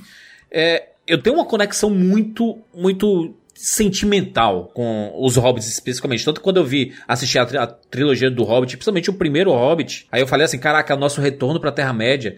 E eu vejo o tema dos Hobbits, e a gente vê o condado e tudo. Eu fiz assim, caraca, estou de volta à Terra-média. E aí, vindo aqui pros Pés Peludos, né, que é uma galera que se passa muitos anos antes dos Hobbits. Provavelmente, né, os... A galera que vê o primeiro ali, sabe? São os primeiros hobbits ali. Eu, só, eu ta- tava esperando a todo momento na série. É aqui que eles vão ficar. É aqui que vai nascer é, o condado. É aqui que vai. Sabe? Eu sempre fiquei esperando. É agora. Quebrou, quebrou o carrinho. É aqui que eles vão parar. Eles, ele, em algum momento vai, vai ter o diálogo assim. Eu acho que a gente deveria ficar ao invés de andar. E eu acho que vai ter em algum momento isso. Porque isso é a cara dos hobbits. Tipo assim, vamos se assentar, vamos criar nossas vidas aqui, nossas famílias, porque andar por aí a gente só perde as pessoas. A gente não tá prosperando, a gente tá diminuindo a quantidade. Va- vamos ficar em algum lugar. Eu fiquei, a todo momento eles vão fazer isso. Todo o comportamento deles, cantando, o lado cultural, é, as vestimentas, a adaptação ao ambiente, né? Que eles usam as plantas nas cabeças, nas carroças, pra se fingir, pra dizer assim, estamos passando despercebido. A gente não quer chamar a atenção de ninguém. Deixa só a gente vivo, deixa a gente viver. É o sentimento muito legal é, que, que eu senti dos pés peludos, cara. Eu acho que essa dualidade que o Kaique falou é excelente. E é bacana quando você escuta outras pessoas falando e faz todo sentido. Pessoal de é, os pés peludos, por exemplo, eles aceitam demais a perda, né? Tipo assim, é, ah, não, a gente vai daqui até ali, a gente sabe que a gente vai perder 20 pessoas. E pra eles, eles estão ok com isso, eles aceitam demais. Sendo que o pessoal de número é ao contrário. Eles não querem morrer de jeito nenhum, né? Tanto que quando a galera morre lá. Convenhamos que na série morre o quê? Uns 20 carinha lá do barquinho, né? Convenhamos, morreu pra caralho. Nossa, mas é um desespero, meu Deus! Meu Deus, perdemos, né? Mas é Tipo, porque a, a, a, a morte, o fim, é um dilema porque eles não querem morrer. Pra número é absurdo. A intriga com os elfos é exatamente sobre isso, né? Sobre a, a, a- a finitude, né? Os elfos são eternos. Os Númenóreanos são... eh, Eles são mais estendidos, né? O, o, o tempo de vida é mais estendido, mas eles têm uma finitude, né? Eu- por isso que eu fico muito bravo, porque eu acho injusto esse negócio de não falar que não é Tolkien. Por isso que eu tava perguntando pro Kaique é, sobre isso, porque, cara, uma das coisas que o Tolkien quis mais com essa. com essa. Com toda essa história que ele criou, gigantesca, o que deixava ele mais feliz é- era o que movia ele. Era criar essas línguas, era a criação dessas línguas, desses povos, desses universos, essa coisa totalmente diferente, cara, que é uma coisa que a série respeitou tão bem. Cara, os povos aqui eles são tão bem representados, tão diferentes entre si, sabe? Ca- Cada vez que mudava de núcleo, o cara muda totalmente, assim, né? Você. O número é um, é um a núcleo. cultura, as A vestimentas. cultu- tudo é diferente, cara. Só não botaram as línguas diferentes porque ia ser uma loucura, assim, mas. Mas sempre que ele pode, ele encaixa. Os caras falando com, né, línguas diferentes. Os orcs pega falando o- idioma próprio, os elfos de vez em quando falando Os anãos, que tem aquele negócio da, né, da oração com a, com a pedra, montanha, né? é, sim. Com a montanha. Pô, cara, isso foi tão bem respeitado, sabe? Você falar que o negócio não é Tolkien. Essa oração, ele estava orando pro Balrog que tá lá embaixo, né? Essa é a verdade, né? ele que fazia tremer a... Ele que fazia tremer a montanha, né? Ficava batendo com a vassoura, assim. Isso, é. O pessoal. "Uh", o Balrog lá embaixo. Pô, pô, pô, caralho, zoada, porra. é cara, é básico. Pensa o seguinte: se você vive disso, se toda a sua cultura é baseada em quebrar pedra, a pedra é o seu Deus. Se toda. Se, cara, se você é, é do fundo do mar, sei lá. é, o mar, ele é o teu Deus, tá ligado? Então, assim, é, ba- é clássico que, que o Deus dos caras, pô, eles passaram a vida toda quebrando. Eles, a vida deles é só quebrar, porque eles estão procurando as pedras preciosas. Estão procurando ali os veios de metais, que é o que vai fazer toda a vida deles. Obviamente que a montanha é o Deus deles. A- o Durin dizendo a pedra lembra. E a pedra lembra, né? Mesmo, real, né? Se você quebrar a pedra, ela não regenera, cara. A pedra tem uma memória maior do que a dos elfos. O... E olha, a amizade mim, entre o Durin e o, o, e o Elrond foi uma coisa. Meu muito segundo melhor arco, tá? Esse daí, o do Durin. Nossa, a amizade deles é. Que, que carismática, né, cara? Que coisa legal, assim. É algo que fica Que na química, altura. né? Uma química boa deles, né? Do, do, do Durin e do Pô, Elrond. muito divertida, cara, muito legal, assim, algo Os na altura ali. de Legolas e Gimli mesmo, Ah. assim, eu gosto muito, assim, eu sou, sou muito fã do Gimli, tem um aqui. E Casadum também ali, né? Nosso clássico Casadum, que a gente vai ver destruída, né? Alguns anos depois, né? Um um- uns bons anos depois vai ser o túmulo do, do pobre do Balin. Eu adorei Casadum, adorei ah, como foi feita, forjada Casadum pra gente na, na telinha, sabe? É, parece algo vivo, parece realmente um... Não parece uma tumba cinzenta como a gente viu rapidamente em O Senhor dos Anéis, na Sociedade do Anel. Parece algo vivo, parece uma cidade viva, de fato. Isso é muito importante pra gente ter uma, um risco, né, uma sensação de que pode se perder, né, cara, assim, algo que tem, tem para ser perdido ali. Quando você chega no Senhor dos Anéis e já tá tudo destroçado, você tá, beleza, já foi. Mas agora que você vê a coisa no seu auge, no que poderia ser, tudo, É. tudo ganha mais sentido, né? E esse personagem do Durin, cara, é, eu lembro que no início da série eu ficava muito assim, putz, será que vão conseguir finalmente fazer alguma coisa que vai além da comédia? Porque tem que ser, né? Um anão consegue ser mais do que isso. E pra mim foi total, sabe? Tinha hora que ele misturava, que ele dava umas reclamadas assim, pô, Elrond, tu, sabe, deu mole, ainda com um pouquinho de graça. Mas tinha hora que acabava, cara, que era um drama mesmo, assim, uma cena de drama sério de um anão e um elfo. Sabe, e levando temas interessantes, tipo a passagem do tempo. Pra vocês, esse tempo não é nada. Você tá perdendo as coisas aqui. Isso, isso é muito élfico, entendeu? Essa coisa de você. é, a sua relação com o tempo e preservar o passado, se apegar, sabe? Ficar voltando pro passado mesmo e não ter o seu presente, que tá se perdendo. E o Durin é, é alguém que traz isso pro Elrond, assim, né? Eu achei que foi um personagem muito bom, cara. É isso do elfo ser desleixado com o tempo, porque ele, putz, ele vive pra sempre, ele. Um, 10 anos pra ele não é nada, né? Tipo, duas semanas. É, e aí no final ele pede é, três meses, né? Pra, pra fazer o- os anéis e, e ele fala assim: ai caralho. E tipo, três meses pra um elfo não é nada, gente. Não é nada. É tanto que, o Celebrimbor fala assim: o quê? Três meses? Não, vamos com. Caraca, são três meses, 90 dias, gente. Dá pra fazer um anel, não é possível que não dê pra fazer um anel em 90 dias. Tá aparecendo o fotógrafo do meu casamento, caramba, que quer entregar as fotos quatro meses depois, pô. Né? Dois anos depois. Eu quero, eu quero, vai entregar. eu, eu quero esse cara ver minhas fotos, caramba.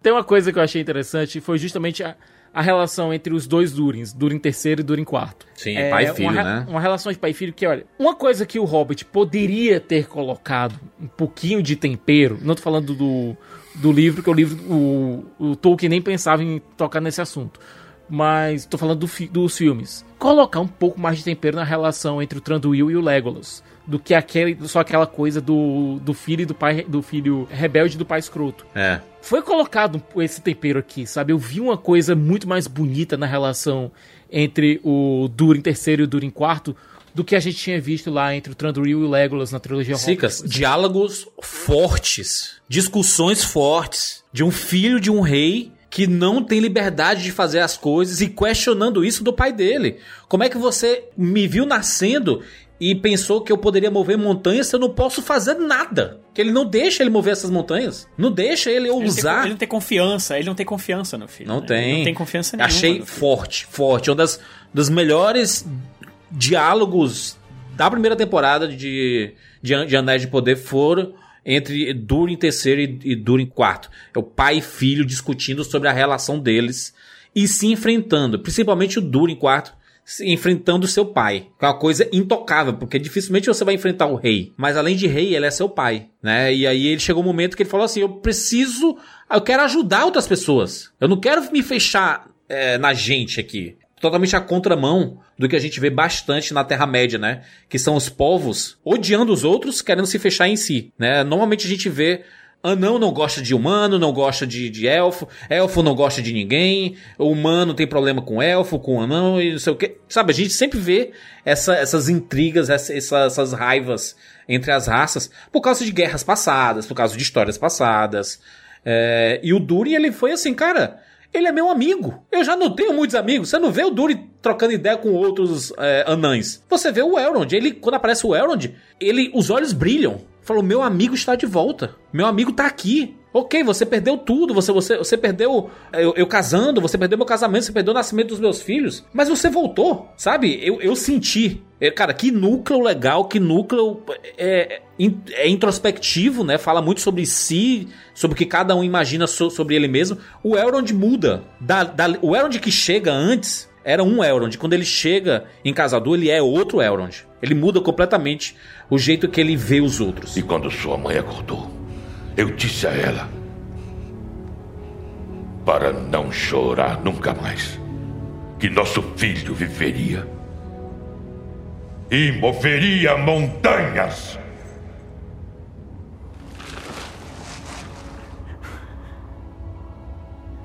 E como espera que eu mova montanhas, pai? Se perde a cabeça quando eu cavo um buraquinho. Fala da minha grandeza futura. Mas sufoca qualquer ambição, qualquer desejo ou pensamento meu que não venha de você. O ferro que sustenta o fardo mais pesado é aquele que é temperado com muito mais rigor. Condenar seus aliados à morte não é ser rigoroso. Considero Elrond como um irmão, como se tivesse sido forjado na barriga da minha própria mãe. Como se atreve?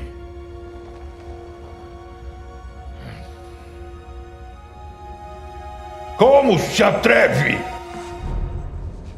a evocar a memória da sua mãe para defender sua decisão de trair sua própria raça? Não! Você que está traindo nossa raça! Desperdiçando nosso futuro para se agarrar ao passado! Você profana a coroa que usa! Cara, o que é muito interessante desse núcleo é o seguinte: é, eles criam uma situação que é bem tolkieniana no sentido de você ter uma intenção legítima, o começo de uma intenção legítima boa, mas que dependendo do meio que você escolher, ela pode ser extremamente prejudicial, entendeu? Que que qual é o caso do Durin, do filho, né? Ele, cara, quero ajudar meu amigo. É isso. No início ele tem uma ganância. Ele, olha, eu tô encontrando esse negócio aqui, isso aqui é bom, vou fazer. E ele vê que é perigoso. Porque a mina começa a desabar, a vida do- dos outros anãos é, fica em risco e tudo mais, né? Você tem esse sinal da, do, do, do que, a ganância dele por isso pode fazer, né? Ele tem um certo erro aí. Mas depois a série consegue criar uma situação onde ele, cara, você precisa ajudar o seu amigo. Isso é uma. é, é, é moralmente legítimo, né? Ele ajudar uma pessoa, é um altruísmo. E aí que o- a conversa dele com o pai dele, ela ganha um, um valor temático muito grande, assim. Porque o pai dele fala uma frase que, inclusive, é muito parecida com uma do Legolas no filho, no, no, no, no livro. Que é o seguinte, ele fala que todas as coisas, naturalmente, sob o sol do mundo, elas vão ser consumidas. E é isso, o, o- Legolas fala isso quando eles saem de Lothlórien, né? Que é a naturalidade do mundo. Os elfos querem se apegar a essa coisa de preservar, manter e tal. Mas o natural do mundo é esse, isso é o certo. Então, nesse diálogo, o Durin Filho tem uma intenção certa, que a gente vê que é emocional, que é legítima. Mas o pai tá certo. Ele tem que seguir o conselho do pai, que é, cara, tenha fé. Se esse é o destino que forças maiores do que nós estabeleceram, a gente tem que acreditar nisso, entendeu? Quem assistiu O Senhor dos Anéis já sabe o que vai acontecer ali. Então você vê esse diálogo já sabendo o que, que tá certo, o que, que tá errado ali. Era uma questão, ele tinha que ter crença, ele tinha que ter, ter uma fé mesmo, é uma questão de fé que falta nele ali, dele não conseguir ver, cara, será que existem forças mais poderosas governando o destino desses elfos. Não, não é possível. Eu vou resolver isso, eu vou resolver isso. Aí a gente vê aquela folhazinha caindo e caindo e caindo e caindo, pelo que um dia vai ser a escadaria interminável e vai, vai, vai, vai, vai, vai. Então é um diálogo assim que ele é muito forte, bem interpretado, com frases, né? É, que se sustentam muito bem, mas o significado, cara, é 100% isso aqui. O, du o Durin foi exilado? Ele foi descartado, talvez, como sucessor da linha lá do, do- dos, anã- dos anães? Tipo assim, ele, ti- ele tira aquela placa do, do príncipe, né? É, é, exato, acontece isso. Isso é uma coisa curiosa da série, tá? Porque a verdade é que isso tem indícios disso, mas enfim, como tem aquela coisa, né, de textos um pouco mais curtos e tal, mas o que acontece? Os Durin, eles são vistos, né, como reencarnações do Durin anterior, como se fosse sempre o mesmo Durin. Por isso que é o mesmo Uhum. nome. É como se fosse o anão primordi- primordial Sim. que sempre volta, né? Então, eu não sei, até pergunto pro Sicas aí se ele sabe dizer, se tem algum momento em que realmente a gente tem um encontro de dois Durins, assim, geracionais ao mesmo tempo.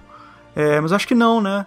Então, eu, é, é, eu sei que a, a base da coisa é essa, essa ideia da reencarnação mesmo. Por quê? Porque eles não existem ao mesmo tempo. Eles não existem ao mesmo tempo. É sempre visto assim. Digamos, novamente, Tolkien tem essa sagacidade de deixar uma coisa como lenda, vista como uma crença do povo mesmo, né? Então. Mas talvez a intenção seja outra aqui, seja mais é, essa questão de esse duelo geracional. É, sim, não, isso é feito e pra mim eu, eu acho que funciona, entrega cenas muito boas. Mas, essa forma como ele tira a autoridade do filho ali por ele ser da linhagem, ele é o Durin e ele diz que o filho tá fora, ele consegue fazer isso meio que por uma adaptação da série, né? Mas eu acho que é isso sim, ô Juras, ele tirou ele da posição real ali. E é citado que tem irmãos, irmãos que poderiam é, ser colocados na linha de sucessão. Então, eu acho que isso pode acontecer. E a, e a gente sabe que a Dissa.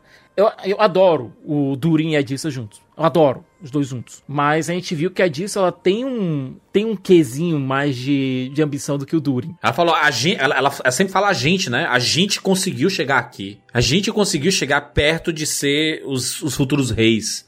Sabe? Tipo assim, ela, ela tem uma, uma parada assim, tamo junto. Tamo junto, não vamos desistir, né?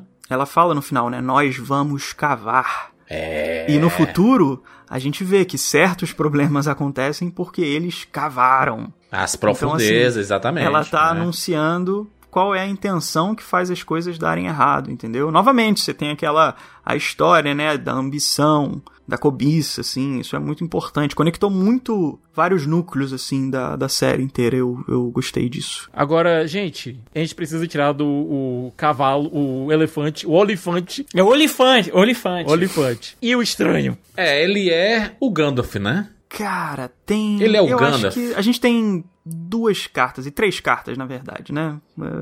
A verdade é a seguinte: o Gandalf O tá Tom sendo Bombadil. indicado. O Gandalf tá Tom sendo indicado sim. Você tem a- as frases iguais, né? Uma coisa que eu achei, cara, primeiro episódio da série que eu vi. Eu, é, primeiro ou segundo? Acho que é o segundo. Que ele fica encantado com os vagalumes ali, né? O que são vagalumes se não os fogos da natureza? Eu pensei nisso na hora. Eu falei, É? cara, é o mesmo efeito, né?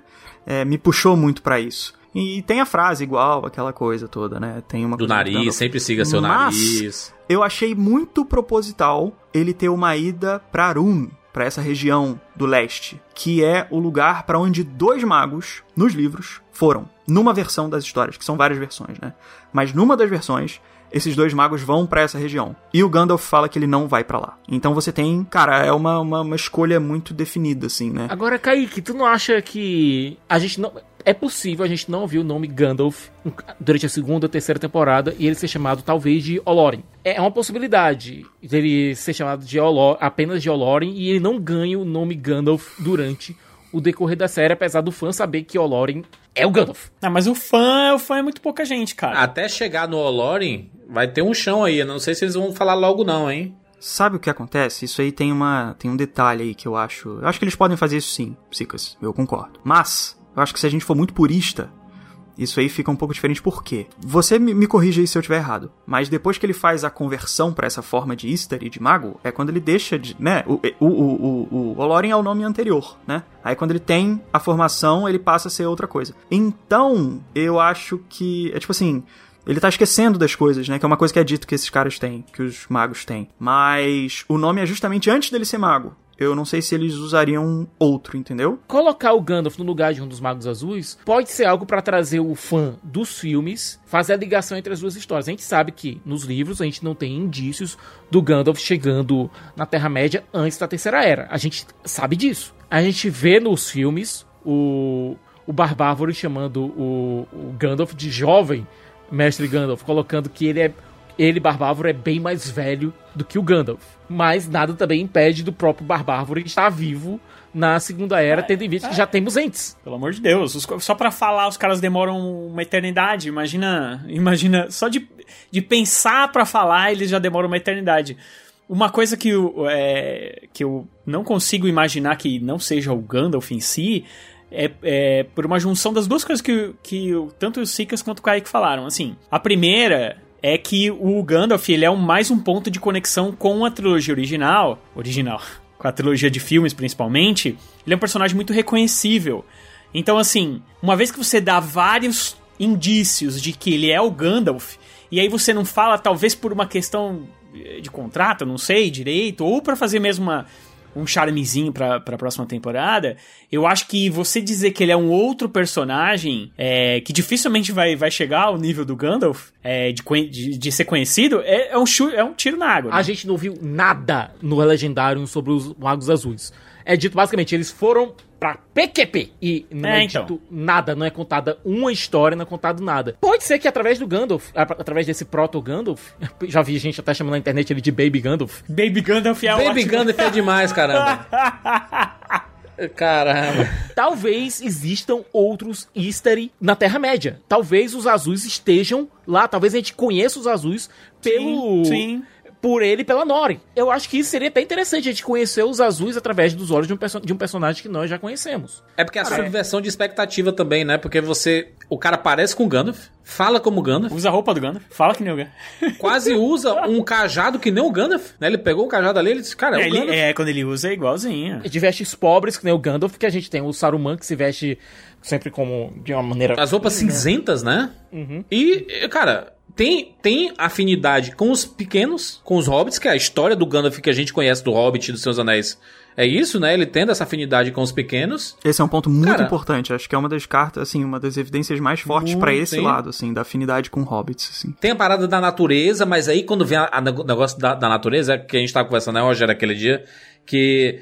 Cara, pode ser que ele seja o Tom, o Tom Bombadil, né? Eu achava que. É, então, é, e aí, é por isso, é isso que eu queria fazer a- a- o link é, com o que o Kaique falou. Quando a gente fez as lives, eu falei, pô, cara, inventei que podia ser o Tom Bombadil. Eu achei mesmo que podia ser, tá? Mas, é, apesar de ser muito diferente do que tá no livro, tá? Eu achava que é uma adaptação, você faz, e o Tom Bombadil é um personagem é, que muitas pessoas falam, poxa, o Peter Jackson cortou. Pode ser que ele entre em algum momento, sei lá, não sei, não, não vou ficar falando isso, mas.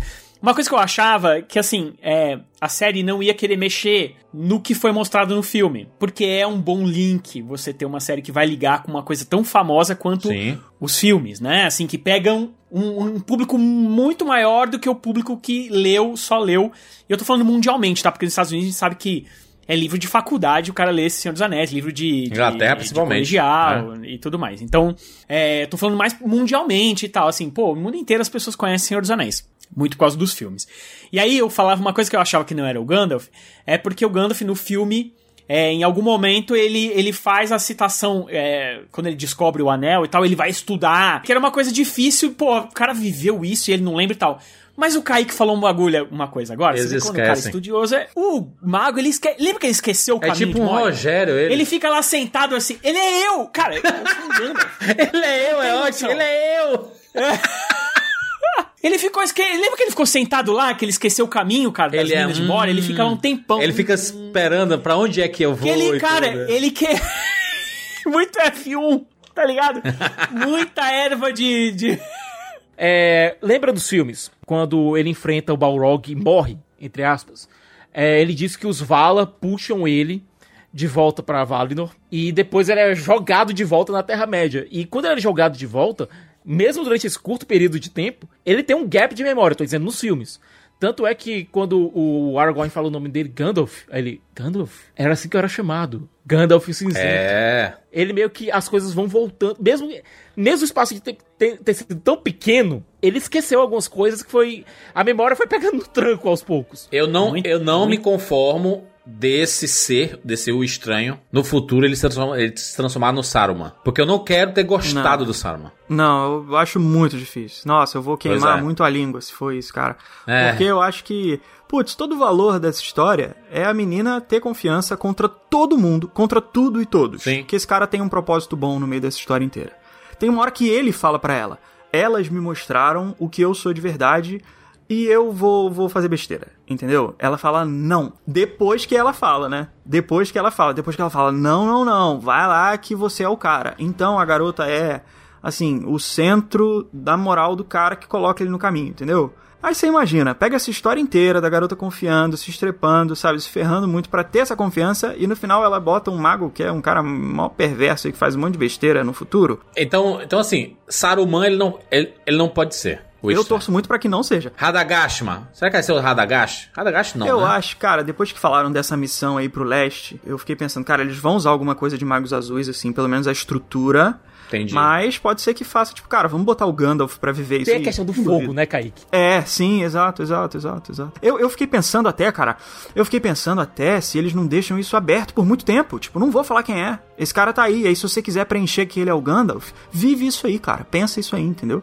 Caraca, vai deixar aberto tipo Lost. Dá aberto fazer isso? O que dá, dá, mas, enfim, não sei. Acho que é uma coisa. Não, cara, dá, cara, dá pra manter como, sei lá, o estranho, dá pra manter mais, mais, sei lá, mais umas duas temporadas É, não aí, sei, cara. espaço tem. Mas. Mas sei. Mas eu acho que o, no- o nome Gandalf, ele não ganha aí. Ele não ganha na Segunda Era esse nome de Gandalf, É. nem... Pode ser, pode ser. Mas, mas ele foi muito bem construído, o, o arco dele eu gostei bastante de ele tentando se lembrar. E que é aquele, aquele trio, hein? Aquele trio do quase um culto a Sauron. É, que fica. É meio estranho aquela galera, hein? Cara, eu fiquei em dúvida com aquilo ali, qual que é a natureza daqueles seres, né? Porque quando o estranho, né, usa o poder nelas, a série faz uma, uma referência visual muito do que a gente conhece dos espectros, né? Dos Nazgûl. Isso.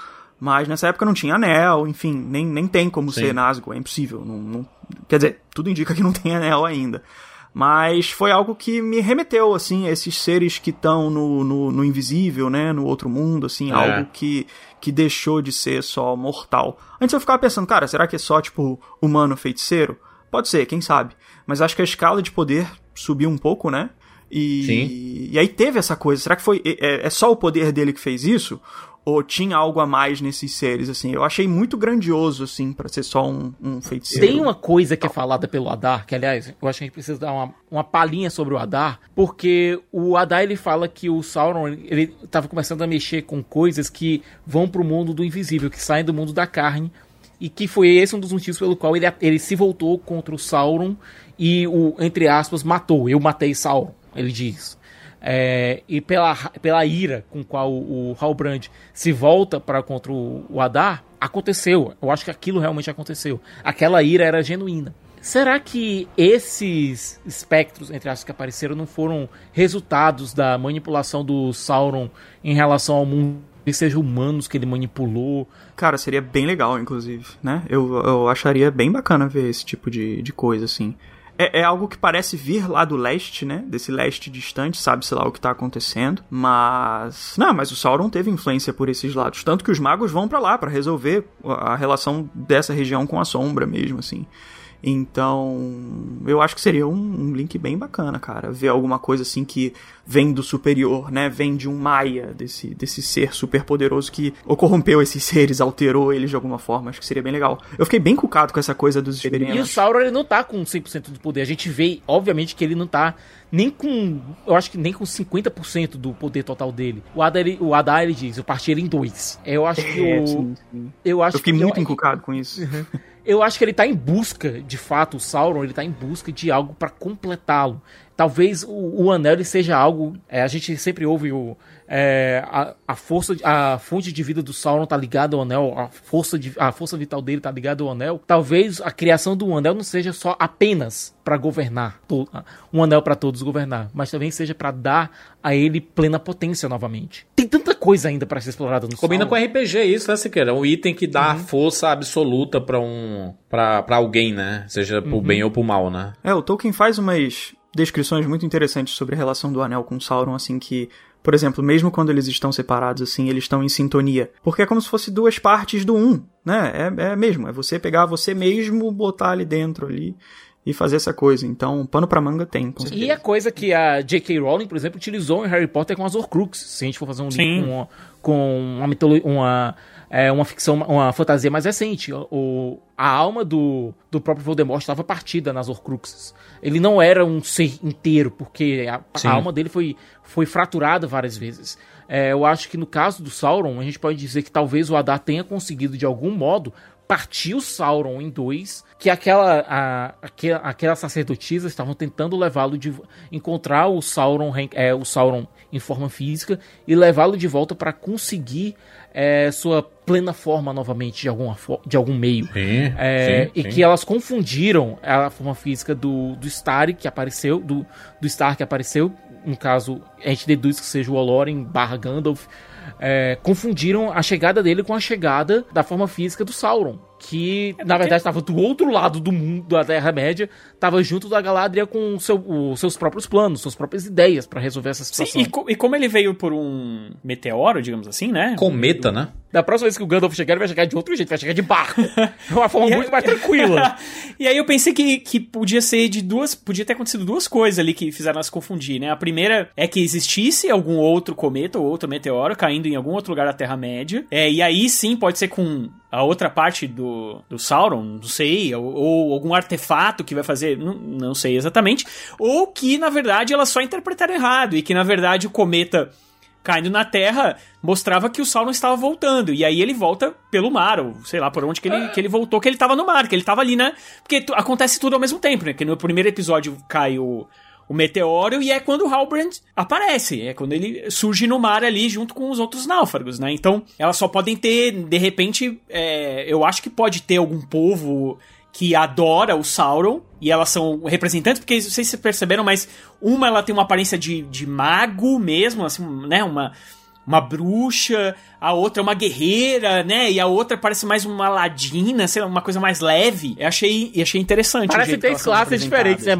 mago, é, São bem mago, diferentes. Ranger e, e Ranger, Ladino- é, ela foi Ladino. ladino, mas, mas eu acho que é muito E isso mesmo, um Ranger, tal, uma coisa. É, achei, achei interessante é, ser mostrado dessa Só que forma. foi pouco desenvolvido, né? A gente não viu quase nada, a gente não Nessa entendeu. temporada. E eu- mas, mas eu acho que isso é uma parada ruim porque eles já morreram, né? Eu acho que é uma ordem. Eu acho que elas são representantes de uma ordem, sabe? É uma, sac- uma sacerdotisa com duas protetoras, entendeu? Aí, eventualmente a gente sabe que o Sauron ele vai meio que criar um culto. Ele vai conseguir, É. vai conseguir levar uma galera pro lado dele, na lábia, só na lábia. Os criadores da série eles falaram muito sobre fazendo uma comparação muito forte, dizendo Achei que as ideias essa comparação. É, só pra avisar. a ideia que eles têm é de fazer do Sauron uma espécie de, de Walter White, Tony Soprano, é, de um de um cara, de um vilão que a gente vai acompanhando, mas tem uma certa simpatia por ele.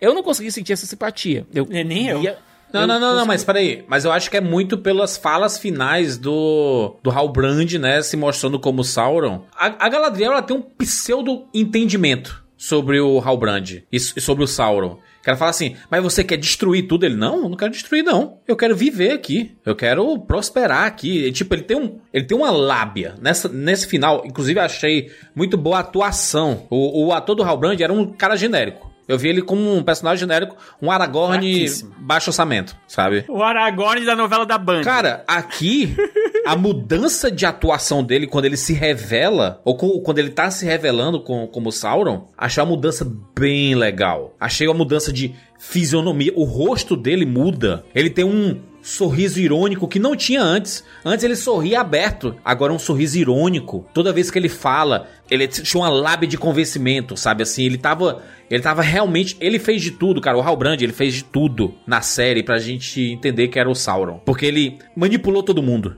em todos os lugares. esse é um dos meus grandes problemas com a série, sabia? Hum. Essa coisa da manipulação. Eu gostei do Sauron da série. Vamos lá, voltando inclusive nas frases que ele falou. No final, a Galadriel pergunta: Mas você quer curar ou governar? Aí ele fala: Não vejo diferença. Isso eu acho legal. Esse Sauron que é deturpado, que tem uma intenção razoável, mas de uma forma maligna. É uma, ele não é um vilão que é só só malvado genericamente e acabou. Ele tem umas nuances ali que são bem, bem importantes dos livros. Mas eu vejo esse Sauron como um cara que foi meio que quase levado pela correnteza, mais, mais levado do que manipulador, entendeu? Eu, pe- pelo menos agora, no final dessa primeira temporada, eu não vejo como ele pode ter controlado certos eventos que aconteceram ao longo da construção dele, Uhum.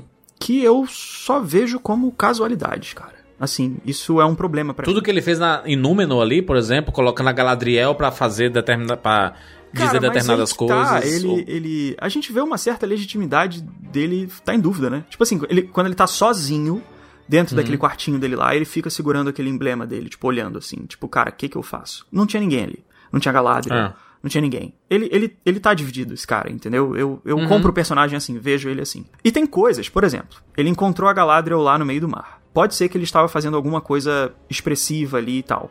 Mas, se a gente não tiver explicação pra isso, vai ser meio que uma casualidade, uma coincidência. Os dois Sim. terem se encontrado ali do nada. Destino, até porque né? depois. É, a- a Galadriel até fala isso. Mas depois a gente volta nesse ponto. Depois eles são encontrados pelo Elendil ali também. Que também é meio que sem uma justificativa específica pra isso. É tipo assim, também tava lá. E eles são encontrados justamente pelo Elendil, que é um dos fiéis, assim, que. É uma das poucas pessoas que daria confiança pra Galadriel e acabava levando ela pra onde ela vai descobrir o plano do Sauron. Eu acho que é, uma, é um, um momento ali, um núcleozinho, que tem umas três, quatro casualidades, assim, que. que É. que são essenciais para essa trama acontecer. E isso eu não vi como partindo da intenção deles. Eu não vi o Sauron armando isso. São casualidades que podem também ser chamadas de conveniências, assim, né? exato, Tipo, exato. Só, só É. que, cara, a gente pode arranjar motivo pra isso. Ah, tava ali no mar, ele também. Vai que ele queria voltar pra Valinor. Porque existem pontadas disso nos livros, assim, de quando ele tá nessa fase arrependido, dele, do, do pessoal falar, assim, pessoal não, né? Ah, As ordens elevadas falarem que ele tem que voltar pra ser julgado. Só que ele se arrepende. Ele, ele, ele, ele desiste. Se arrepende e desiste. Ele fala, não vou. Aí eu fico pensando, será que a série vai fazer isso? Mas agora, no fim da temporada, não vi motivo pra isso. Então eu vejo várias casualidades, assim. Por exemplo, ela foi lá procurar a história do cara, do símbolo dele. Aí ela viu só o papel que falava de anos atrás. Ela só encontra o papel que revela que não tem mais rei nenhum depois. E tipo assim, ninguém manipulou os documentos, entendeu? O Sauron não manipulou isso. É meio que sorte e azar. Ela encontrou o papel errado antes e encontrou outra metade do papel depois. Entende? Eu acho que são uma série de coisas assim que eu não vi o Sauron manipulando. Eu acho que ele não precisa ser um manipulador perfeito, até porque o Sauron não é assim nos livros. Ele erra um monte de coisa. O plano dos anéis dá tudo errado. Ele não funciona. Ele erra. Ele errou, ele errou tudo. Entendeu? Então ele não precisa ser perfeito. Mas eu não vi certas coisas partindo da intenção dele. Eu fico em dúvida se ele começa a manipular as coisas depois que a montanha explode. Que é quando o Halbrand realmente mostra uma mudança de propósito. Ele falando, Galadriel, tô aqui colando contigo, tô repensando certas coisas, eu tô com vontade de manter essa coisa dentro de mim. Aí ele vai pra Eregion e tal. Ali eu acho que realmente tem muita... ele fingindo muita coisa. Mas ao longo da série... Quando ele sei, encontra o Celebrimbor, né? Kaique. É, ali, ali, ali já é full, full, full, full Sauron. Ali pra mim já é full Sauron, entendeu? Pode ter algum, algum indício de verdade quando ele diz que ele viu de novo a luz do 1, com- é, quando- com a queda de Morgoth, ele viu a- de novo a luz do 1. Pode ter algum indício de verdade Cara, ali. Então, minha visão do personagem é que aquilo é realmente a referência pra ele do que é o certo. Eu acho que ele é tão, eu acho que pra ele aquilo ali é o certo, sim. Ele tomar as rédeas e governar e mandar. Isso é o que deve ser feito. Eu acho que é, é tipo assim, o cara tá convicto no que a gente sabe que é um erro. Mas pra ele, eu acho que ele não é tipo assim, ah, tô fazendo isso aqui de sacanagem. É, eu, eu sou o melhor candidato pra curar isso aqui. Eu vou ordenar, eu sou, eu vou trazer essa ordem que tem que ser trazida. Óbvio que tem um discurso mais forçado ali, eu acho, naquele momento. Tem uma, sabe, ele enaltecendo o sentimento dele. Ele não tem, sei lá, ele não quer ser um rei bondoso ao lado de uma compartilhando todo o poder dele com a Galadriel. Não vejo isso no Sauron. Mas eu acho que ele tem uma uma sensação verdadeira de cara, eu acho que isso é o certo a se fazer e eu vou fazer isso. Que Talvez é essa fagulha morra no decorrer das temporadas. né? Então, é, é aquilo, cara. É, é, é o cara, ele tá errado na visão dele, mas achando que realmente aquilo é, é o melhor a ser feito, entendeu? É, o- é, é o louco, assim, uma coisa meio. meio... Tem aquela Fala. fala do Elrond, né? Lá no conselho de Elrond, que ele diz que nada é ruim desde o começo, nem mesmo Sauron era. Exato. É, ele não era. Ele tem um momento que ele repensa certas coisas ali. Só que é justamente buscando essa motivação dele que o meio dele se torna corrupto. E aí não, não adianta. Tipo assim, ah, o objetivo dele é legítimo? É. O Tolkien fala, ele tem motivações razoáveis, que ele fala. Mas é buscando isso que ele torna essa encarnação do mal. Kaique, tem uma coisa que eu tava doido pra discutir com alguém sobre isso. Vem desde a abertura, a abertura da série. Ela me parece muito com a canção do 1. Ela me lembra, a gente vê os tons movendo as areias, e aí em determinado momento você vê a canção de Soente, a, a a canção de, de Morgoth. A gente sabe que, tecnicamente falando, é, a série ela não pode usar materiais de Silmarillion. Ela não pode fazer isso, ela não pode usar materiais de Silmarillion. De Silmarillion é a canção que cria o mundo. É literalmente a, é, é Gênesis, é a versão de Gênesis do Tolkien. É, tá lá em Silmarillion, tá no começo de Silmarillion. Com a música criando o mundo, com a música movendo as areias ali. Eu acho que foi a forma que eles encontraram de visualmente fazer isso, da, do, do, da vibração sonora criando o, o mundo sólido. Eu acho pelo menos o que eu botei na cabeça que, a, que, aquela, que aquela abertura Não, significa. total, total. Acho que a intenção é essa mesmo. Você tá vendo a canção do, do Um, você tá vendo o, os Vala entrando na música, e em determinado momento você vê um tom dissoante. Um tom bem mais sombrio, aquele tom que a gente, por conta da trilogia dos Seus Anéis e por conta de ter passado tanto tempo com a trilha sonora do Howard Shore, você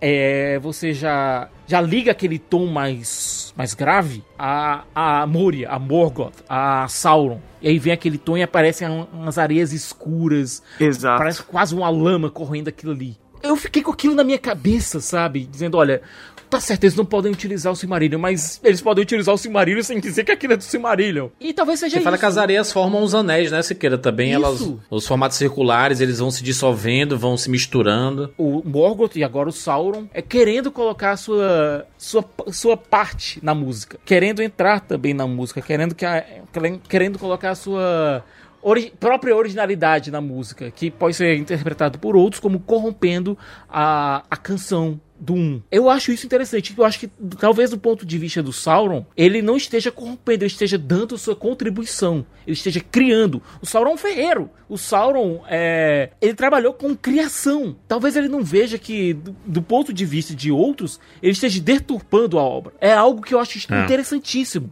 E que pode ser a justificativa na cabeça do Sauron. Eu não, eu não tô corrompendo nada. Eu tô colocando a minha contribuição artística nesse canvas, nessa tela gigantesca que é a Terra-média. Eu concordo, acho que é, é, é uma boa forma de ver o, o personagem. Eu vejo assim, eu, eu vejo ele enxergando legitimidade na própria ação dele, entendeu? Não é. O Tolkien fala um pouco disso, assim, que existe uma diferença entre Sauron e Melkor, assim. O Melkor era mais cachorro louco, sabe qual é?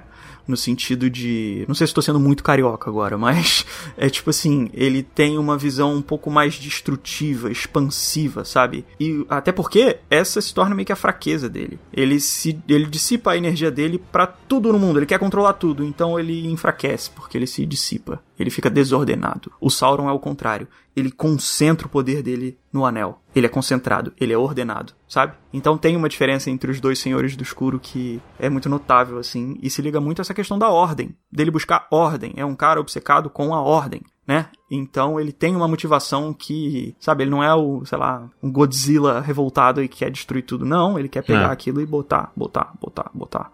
Do jeito perturbado dele, óbvio, óbvio que é uma visão perturbada, mas na cabeça dele aquilo ali faz mais sentido. Novamente, nessa, nessa questão de ordem, a gente. Eu volto pra, pra trilogia, para os seus anéis e fico pensando no Saruman. Porque o Saruman é o cara que ele, ele quer abdicar do, do natural, ele quer abdicar do, da, do que é dado pela natureza e quer abraçar o fogo da indústria. Ele quer abraçar o artificial. E isso meio que se lin- linka com o próprio Sauron, que é um, um ferreiro, é um construtor. Se a gente for pegar na, na base da base da base da base. O, Sau- o Saruman ele quer recriar o mundo através do fogo da indústria. Ele quer destruir a ordem natural que existe e recriar através do fogo da indústria. Ele faz isso com os próprios orcs, é, criando os Urukhais. Aqui a gente tem também a questão do Ada, e eu quero puxar aqui a questão do Ada, que ele é colocado de maneira claríssima. Ele era um elfo que foi transformado e corrompido vou colocar aqui entre aspas, é, pelos poderes escuros, por Morgoth e Sauron. Talvez mais por Morgoth. Ele é o, o orc primordial. Ele é o pai. É o pai dos orcs. É a, é a forma de onde os orcs vieram. É a primeira figura que a gente vê em toda a Terra-média que apresenta carinho pelos orcs real carinho, real amor. É, a gente nunca viu os orcs desse jeito, né? Os orcs de Senhor dos Anéis a gente nunca viu desse jeito. Que foi mostrado aqui, né? Com é, se preocupando uns com os outros, tendo uma, uma relação um pouco diferente como a gente viu no, na trilogia Senhor dos Anéis, que era assim, eram os orcs frutos do mal, eles eram os, os reais inimigos e tudo mais, né? Aqui realmente. E eles eram.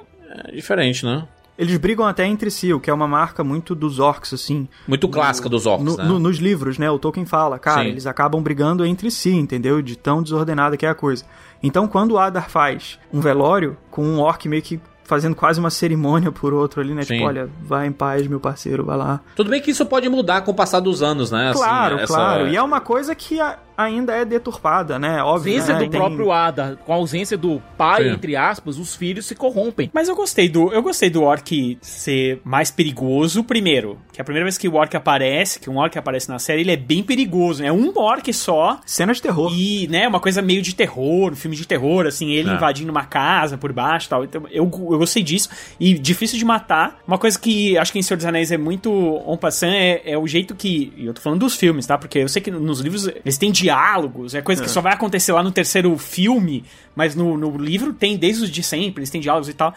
Mas assim, é, é uma parada de tipo Minion mesmo, né? Aquela coisa tipo mata como se fosse um alvo de papel, né? Uma coisa assim totalmente Eles só são inimigos pros hobbits, né? Porque eles são maiores do que os hobbits e eles são meio adversários É, mas, cara, pros mas hobbits. bucha de canhão total, assim, né? É, Você vai ter um orc que faz alguma coisa realmente lá na, no segundo filme, nas duas torres, quando você tem aquele orc que persegue o Merry e o Pippin na floresta e tal. Ah, são os Uruk-hai, né? Que no, no Não, Sociedade não, não, Anel é, um- mesmo, é um orc gente- mesmo.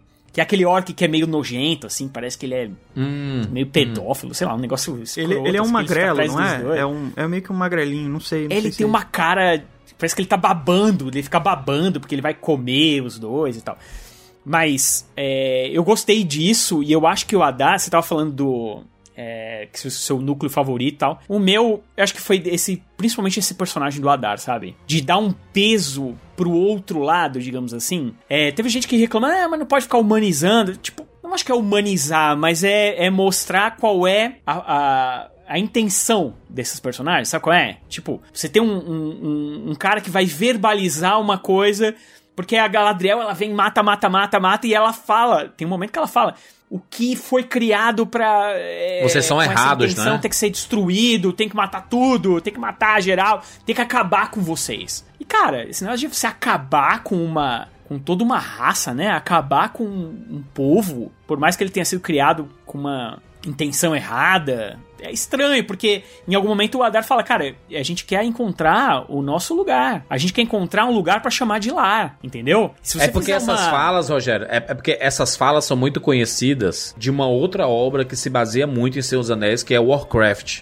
Warcraft, os orcs, eles são que nem humanos, só que são orcs. Eles têm suas culturas, suas, suas famílias e, e eles são meio que refugiados da guerra, que eles estão procurando o local dele onde os humanos existem. Então há realmente uma discussão. Essa discussão da aquela frase que a gente sempre escutou de Senhor dos Anéis, orc bom é orc morto, era porque os orcs eram bichos nascidos do mal, a ruindade. Eles eram seres para destruir, seres de destruição. E aí você tem várias discussões sobre esse assunto, inclusive rever- reverberou durante a série discussões no Twitter, né, sobre é, a pessoal criando thread e falando das analogias com os povos de verdade que o Tolkien se baseou para criar Senhor dos Anéis. Lembrando que é uma obra de 70 anos atrás, né? Tipo, é muito tempo atrás. Era uma outra época, né? Do, do tempo. Por isso que eu gosto também das adaptações. E por isso que eu gosto que as obras se, se acomodem com o tempo que eles estão se passando. Tipo assim, as, a obra tem que ser fruto do tempo também. Tipo, o tempo passa, se evolui. Na hora que você Hum. tá adaptando essa obra em outro tempo, é, a adaptação ela tem que englobar também o que tá acontecendo durante aquele período Sim, de tempo. tá Exatamente. hoje. Exatamente. Por isso que se discutiu tanto sobre a diversidade. Cara, se existe um lugar que é diverso, é a Terra-média. Há uma diversidade de raças, de culturas, de pessoas, de seres e tudo mais. Então, a diversidade é uma palavra que cabe em Senhor dos Anéis forte. Desde sempre. Então, gente discutia, ah, por que, é que tem um elfo negro? Por que é que tem uma anã? Cara, pega os seus anéis inteiro. Tolkien não fala das orelhas dos elfos. Das orelhas. Eu tô falando literal, literal, literal. Tolkien não fala em momento nenhum da questão das orelhas. E todo mundo é que, é que existe, Siqueira, Siqueira, existe um conservadorismo com obras. Que é isso, isso beira, sabe o quê? Beira a análise quase religiosa. Que você não, não pode pensar Mas no tá texto no livro. na atualidade, entendeu? Não tá no livro que elfo não pode ter pe pele escura. É, voltando aqui, fazendo novamente a comparação. Gente, eu não queria estar falando tanto da J.K. Rowling aqui. Mas no próprio Harry Potter não se fala da cor da pele da Hermione.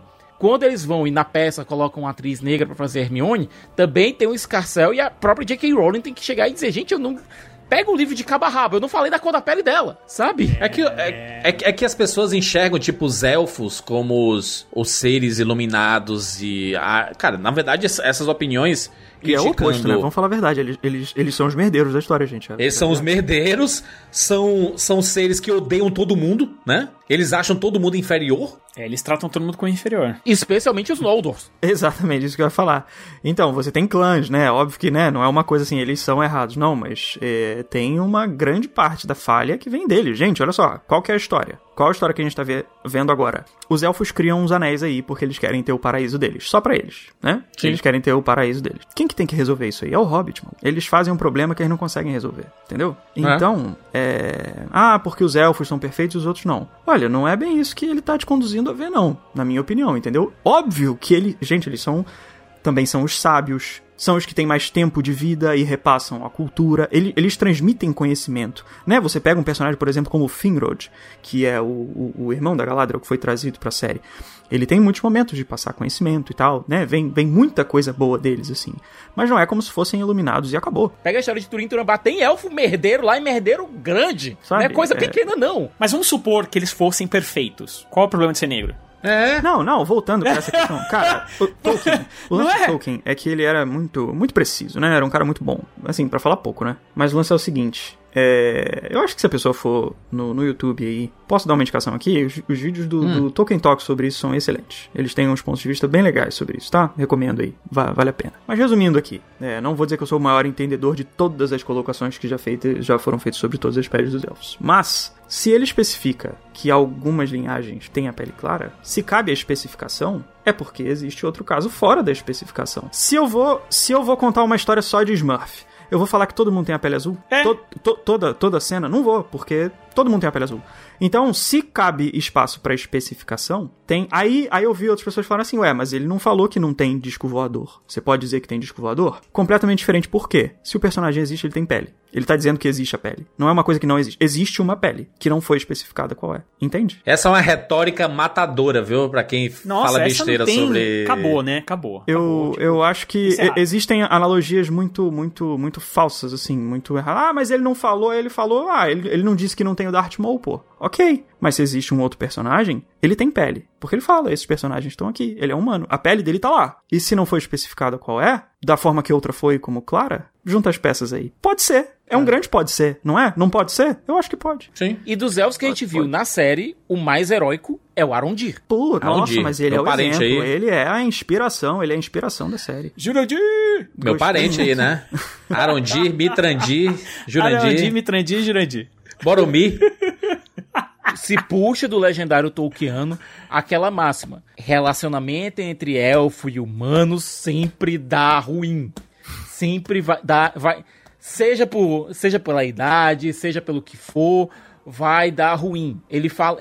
E, e, aí vem novamente. Eles podiam falar os nomes Beren e Lúthien. E tem nos livros, eles podiam falar, não teria problema, mas eles não falam. É só assim, então, olha. Pra nos zicar o relacionamento, rapaz. Se citarem, Tipo assim, rapaz, a gente não tá que nem Be Be Bela e Luta aqui, não. Vai, vai, vai zicar Mas nosso o pior relacion- é que é o seguinte, se eles falassem Beren Lúthien, podia também linkar com o próprio Finrod, porque nos livros a morte dele tá linkada com a morte, com, a, com toda a situação de Beren Lúthien, com toda a situação do pobre do Beren. Tinha um jeito. É, mas eles estavam romanceando ali, né? Eles queriam um, um relacionamento proibido. E deu bom, né? Eles continuam juntos aí. Muito ruim essa parte. Morre ruim, todo mundo. Eu não gosto, eu não gosto tá, da- das terras do sul ali.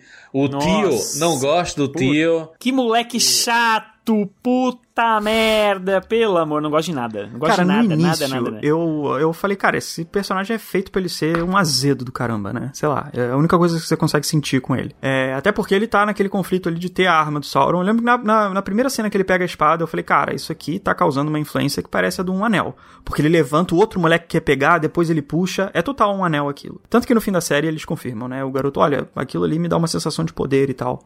Então ele tava num momento de corrupção. Eu dou esse voto aí pra ele, né? Que ele tava meio sombrio porque tava com uma coisa Sim. sombria ali ao redor dele. Mas aí quando ele começa a meio que dar uma colaborada, quando ele entrega a espada pro Aronde, ele tava, eu falei, ah, tá aí. O moleque, ele tem intenções melhores que eu imaginava, entendeu? Achei, ele, ele, ele, ele melhora ali. No digamos, começo, no, no final ele cresce. Isso é, isso é fato. Ele tem um. É, né, ele ganha um episódio inteiro do lado da Galadriel, né? Aí é, pô. Eu acho legal, assim, mais fácil. é, no, no vídeo que eu falei sobre esse episódio, eu achei legal eles... É meio que, novamente, parece uma casualidade justamente os dois se encontrarem. Ok, mas o que que isso rende, né? A Galadriel tá vindo de um episódio onde ela bota a faca no pescoço do cara e fala, eu vou matar todos vocês. Isso. E ela erra, ela volta atrás. É. E aí o que que ele fala ali? Ele ficou olhando lá pra, pra Mordor e fala, ah, a gente vai embora, não sei o que, não. A gente vai cortar todas as gargantas deles. E ele mete a mão na adaga dela, assim, na hora. Então eles estão fazendo a mesma coisa. Ele tá tentando fazer a mesma coisa que ela fez. Pra onde estamos indo? Os Númenóreanos estão acampados naquela montanha. Além daquele pico. É para lá que eles irão, junto aos sobreviventes. Inclusive sua mãe. Mas cuidado. Os orcs agem durante o dia agora. Eu já matei orc, sabia? Quando eu tinha sua idade, os orcs nem existiam. E agora? Quantos você já matou? Muitos. Que bom. Eu não falaria desse jeito. Por que não? Contamina o coração. Chamará dos cruéis de bons. Abre espaço para o mal florescer em nós. Toda guerra se luta por dentro e por fora. E todo soldado deve estar atento a isso. Até eu. Até você. Eu sou um soldado, então?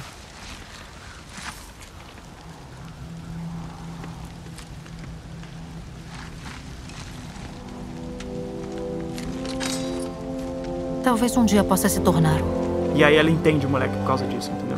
Ela, tipo assim, cara. Sobre o outro ponto de vista, usando o mesmo argumento dela, ela vê assim, é, caraca, ele quer fazer a mesma coisa, do- cortar garganta. E ela cortou a garganta do Adar. Foi isso que ela fez. Tchum. Então, eu achei legal pra ela se entender, porque ela consegue abrir mão da espada com ele, né? Porque ela vê que o moleque tem essa, essa dor dela, assim, da vingança, né? Da E ela consegue abrir mão depois da adaga pra, pra Exato. Forja dos Anéis. Então, Mas, mas isso mostra até a transformação da personagem, porque eu vi gente dizendo que ela não passa por nenhuma transformação. Gente, pelo amor de Deus. Porra. Ela mudou completamente o, o estado dela do começo da série pro, pro final da primeira temporada. Principalmente nisso, de, de entender que ela tava obcecada, ou seja, ela tava, se fosse no universo de Star Wars, ela tava sendo consumida pelo Darkseid, né? Se ela era uma Jedi, sei lá, ela foi consumida pelo com ódio e, e querendo matar todo mundo, com uma sede de vingança, né? E ela entendendo que o papel ali é um, é um negócio. é, o Sauron tá, tá voltando e talvez ela tenha que lutar é, contra o Sauron, não só pela vingança ou por ela estar obcecada, mas porque senão todo mundo vai pro saco. Então, ou seja, é pelo bem geral, não pelo bem egoísta individual. Entendeu? É isso que eu tô falando. Hum. E, e uma coisa também é que, que era uma crítica na série, que, ah, nossa, Galadriel é muito burra, porque chega esse Halbrand aí que é qualquer cara e vem ensinando ela e ela vai aprendendo várias coisas. A gente, inclusive, fazendo as lives durante a série, a gente fez críticas nesse sentido de que, pô, a Galadriel tem muitos anos já, ela já, né, já participou de grandes batalhas e tal, e ela É. tá quando você descobre que o cara é realmente o Sauron, faz sentido, cara, que ela foi caindo no, no blá blá dele. É um, o Sauron Sim. não tá na sua potência máxima, mas ele. E, e é várias das coisas que ela. Cheio da lábia, mano. tomando. Sauron é é estelio- estelionatário, mano. Né? Ele sabe convencer, né? O negócio, ele tem um papapá. Não é pouco, não. Convencer aqui, "É, eu não quero você, eu vou aqui pro meu negócio. E ela, né? Tipo assim, quando ele dá uma esnobada nela, a, a galera fica assim: peraí, quem é tu, mano? Quem é tu no jogo do bicho? Sabe? Assim, pra. pra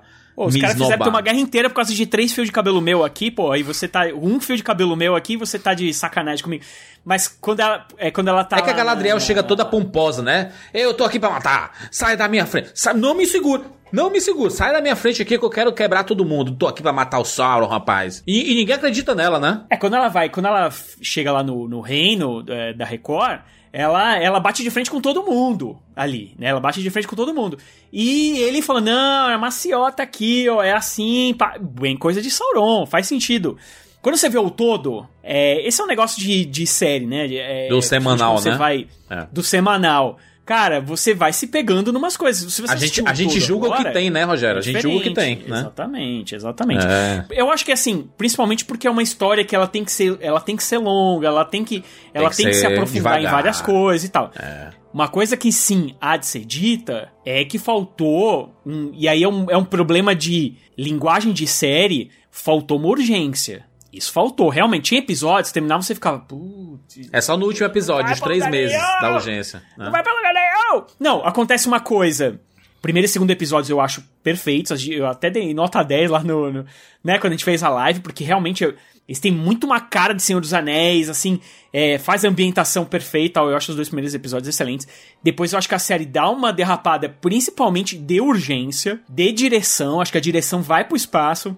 Quando sai o Falta- Beyona, né? O Beyona comanda os dois primeiros Beyona episódios. fez uma falta, meu Deus! Concordo 100% Fez uma falta que absurda. você tá falando. Aí a série dá uma subida quando o Mordor é criada. Você fala, opa, Inclusive é massa da caramba, que, explosão, que né? troço foda. Aí tem o outro episódio que é o episódio da, é, é, do, do- que é tudo vermelho, né? Que é aquela... Eu acho aquele episódio muito legal. Eu acho aquele episódio... Antepenúltimo e o penúltimo episódio são dirigidos por uma, por uma cineasta chamada Charlotte alguma coisa, não lembro o nome dela agora, e são muito bem dirigidos. Agora o pior que me vem na São. cabeça, o nome é o nome do diretor. do- Brainstorm. é, Brainstorm. Charlotte, Charlotte Brainstorm. É um nome bem forte, inclusive, eu gosto do nome dela. Mas os piores episódios da série são dirigidos pelo Wayne Gipp, inclusive o último, que ele não é um bom cineasta, ele não é um bom diretor. Não é ruim o último episódio, mas podia ser melhor. Não é? Você não sente, assim, que, pelo menos cinematograficamente, entre aspas, né? Porque não é cinema, é, é, é TV. Mas, de- entre aspas, cinematográfico podia ser melhor, sabe? Vai ser cortado pra segunda temporada, por favor, né? Entenderam? Será que os, os showrunners entenderam que, cara, a direção desses episódios não são tão boas assim, hein? Eu acho que o primeiro e o segundo episódio, eles têm uma ambientação que ela, ela fica quase etérea em alguns momentos, assim. É. E isso facilita muito pro lado mais poético da coisa, quase lúdico da coisa, sabe? Facilita muito, porque a linguagem se integra muito bem. No último, realmente, que você tem espaço pra muita filosofia ali, muita poesia, muita coisa, é, realmente, é, a, a, a, Correm, né? a cinematografia da coisa fica um pouco mais, mais flat, assim, sabe? É, e aí flat. é uma ambientação que eu acho que não dá tanto espaço pra certos crescimentos, assim, fantasiosos mesmo, sabe? Sim. Um- Uma questão de tom mesmo, certas coisas que dá uma. Tem, tem passagens legais, assim, quando, tipo, quando o Sauron se revela ali pra Galadriel e eles têm aquele embate deles, eu acho a sequência muito Do legal. invisível, né? A Muito cena Não, do invisível. É, a- é, e- duas coisas que, que, é, que são muito boas no último episódio. É a batalha do estranho com as três. Aquilo ali, eu tô dizendo assim, visualmente, é uma coisa de filme, assim. e, é, Hoje em dia, a TV é até maior que filme, tá? Não tô dizendo. O que, que, que eu tô querendo dizer é o seguinte: é, um, é uma coisa que remete à trilogia original, ou hexalogia, sei lá. É, que essa é, é, um, é um jeito de você traduzir ali um, um- apenas um embate sem ser raio azul, sabe qual é? É um negócio de quando elas morrem, elas viram bo- borboletas. É, um negócio- É boni- cara, é bonito. E o jeito, né, que é, é também remetendo à batalha do, do Gandalf com o Saruman. É aquela coisa que, tipo, e- isso eu achei muito legal. O que me dá a entender, Rogério, é que talvez quando o Saruman cair no seu cometa, ele vai cair nessa galera aí, tá? Eu acho que o Saruman não aparece na série. Eu acho que o Saruman não Não, aparece não, na não, série. ok, ok, mas em tese ele poderia cair nessa turma, porque o golpe que essa turma usa é o golpe que o Saruman usa no Gandalf, né? Mas o Saruman é, mas o Saruman é bom, né? Ele fica, ele se corrompe pela Palantir, né? Não exatamente pela Palantina, é pela comunicação com o Sauron, né? Ele que meio que desperta uma fagulha que já existia dentro dele. Mas uma coisa que é, que é muito interessante que também nesse último episódio é realmente a, a quando o, Sa- o Sauron se, se mostra. Porque aquilo ali podia ser só um blá blá blá, que era o que aconteceria no meio da série toda, que foi isso, era muito blá blá blá e tal. Não, eles quiseram é, trazer uma coisa é, visual, cara. Que, porque livro é livro, filme é filme, a gente sempre fala disso, adaptação e tal. É. Por exemplo, quando você fala que o, o Sauron ele coloca a malícia dele. O que, que é colocar a malícia visualmente falando? É fazer um raio azul, fazer um. Vai parecer que é o quê? Ele é o David Copperfield do.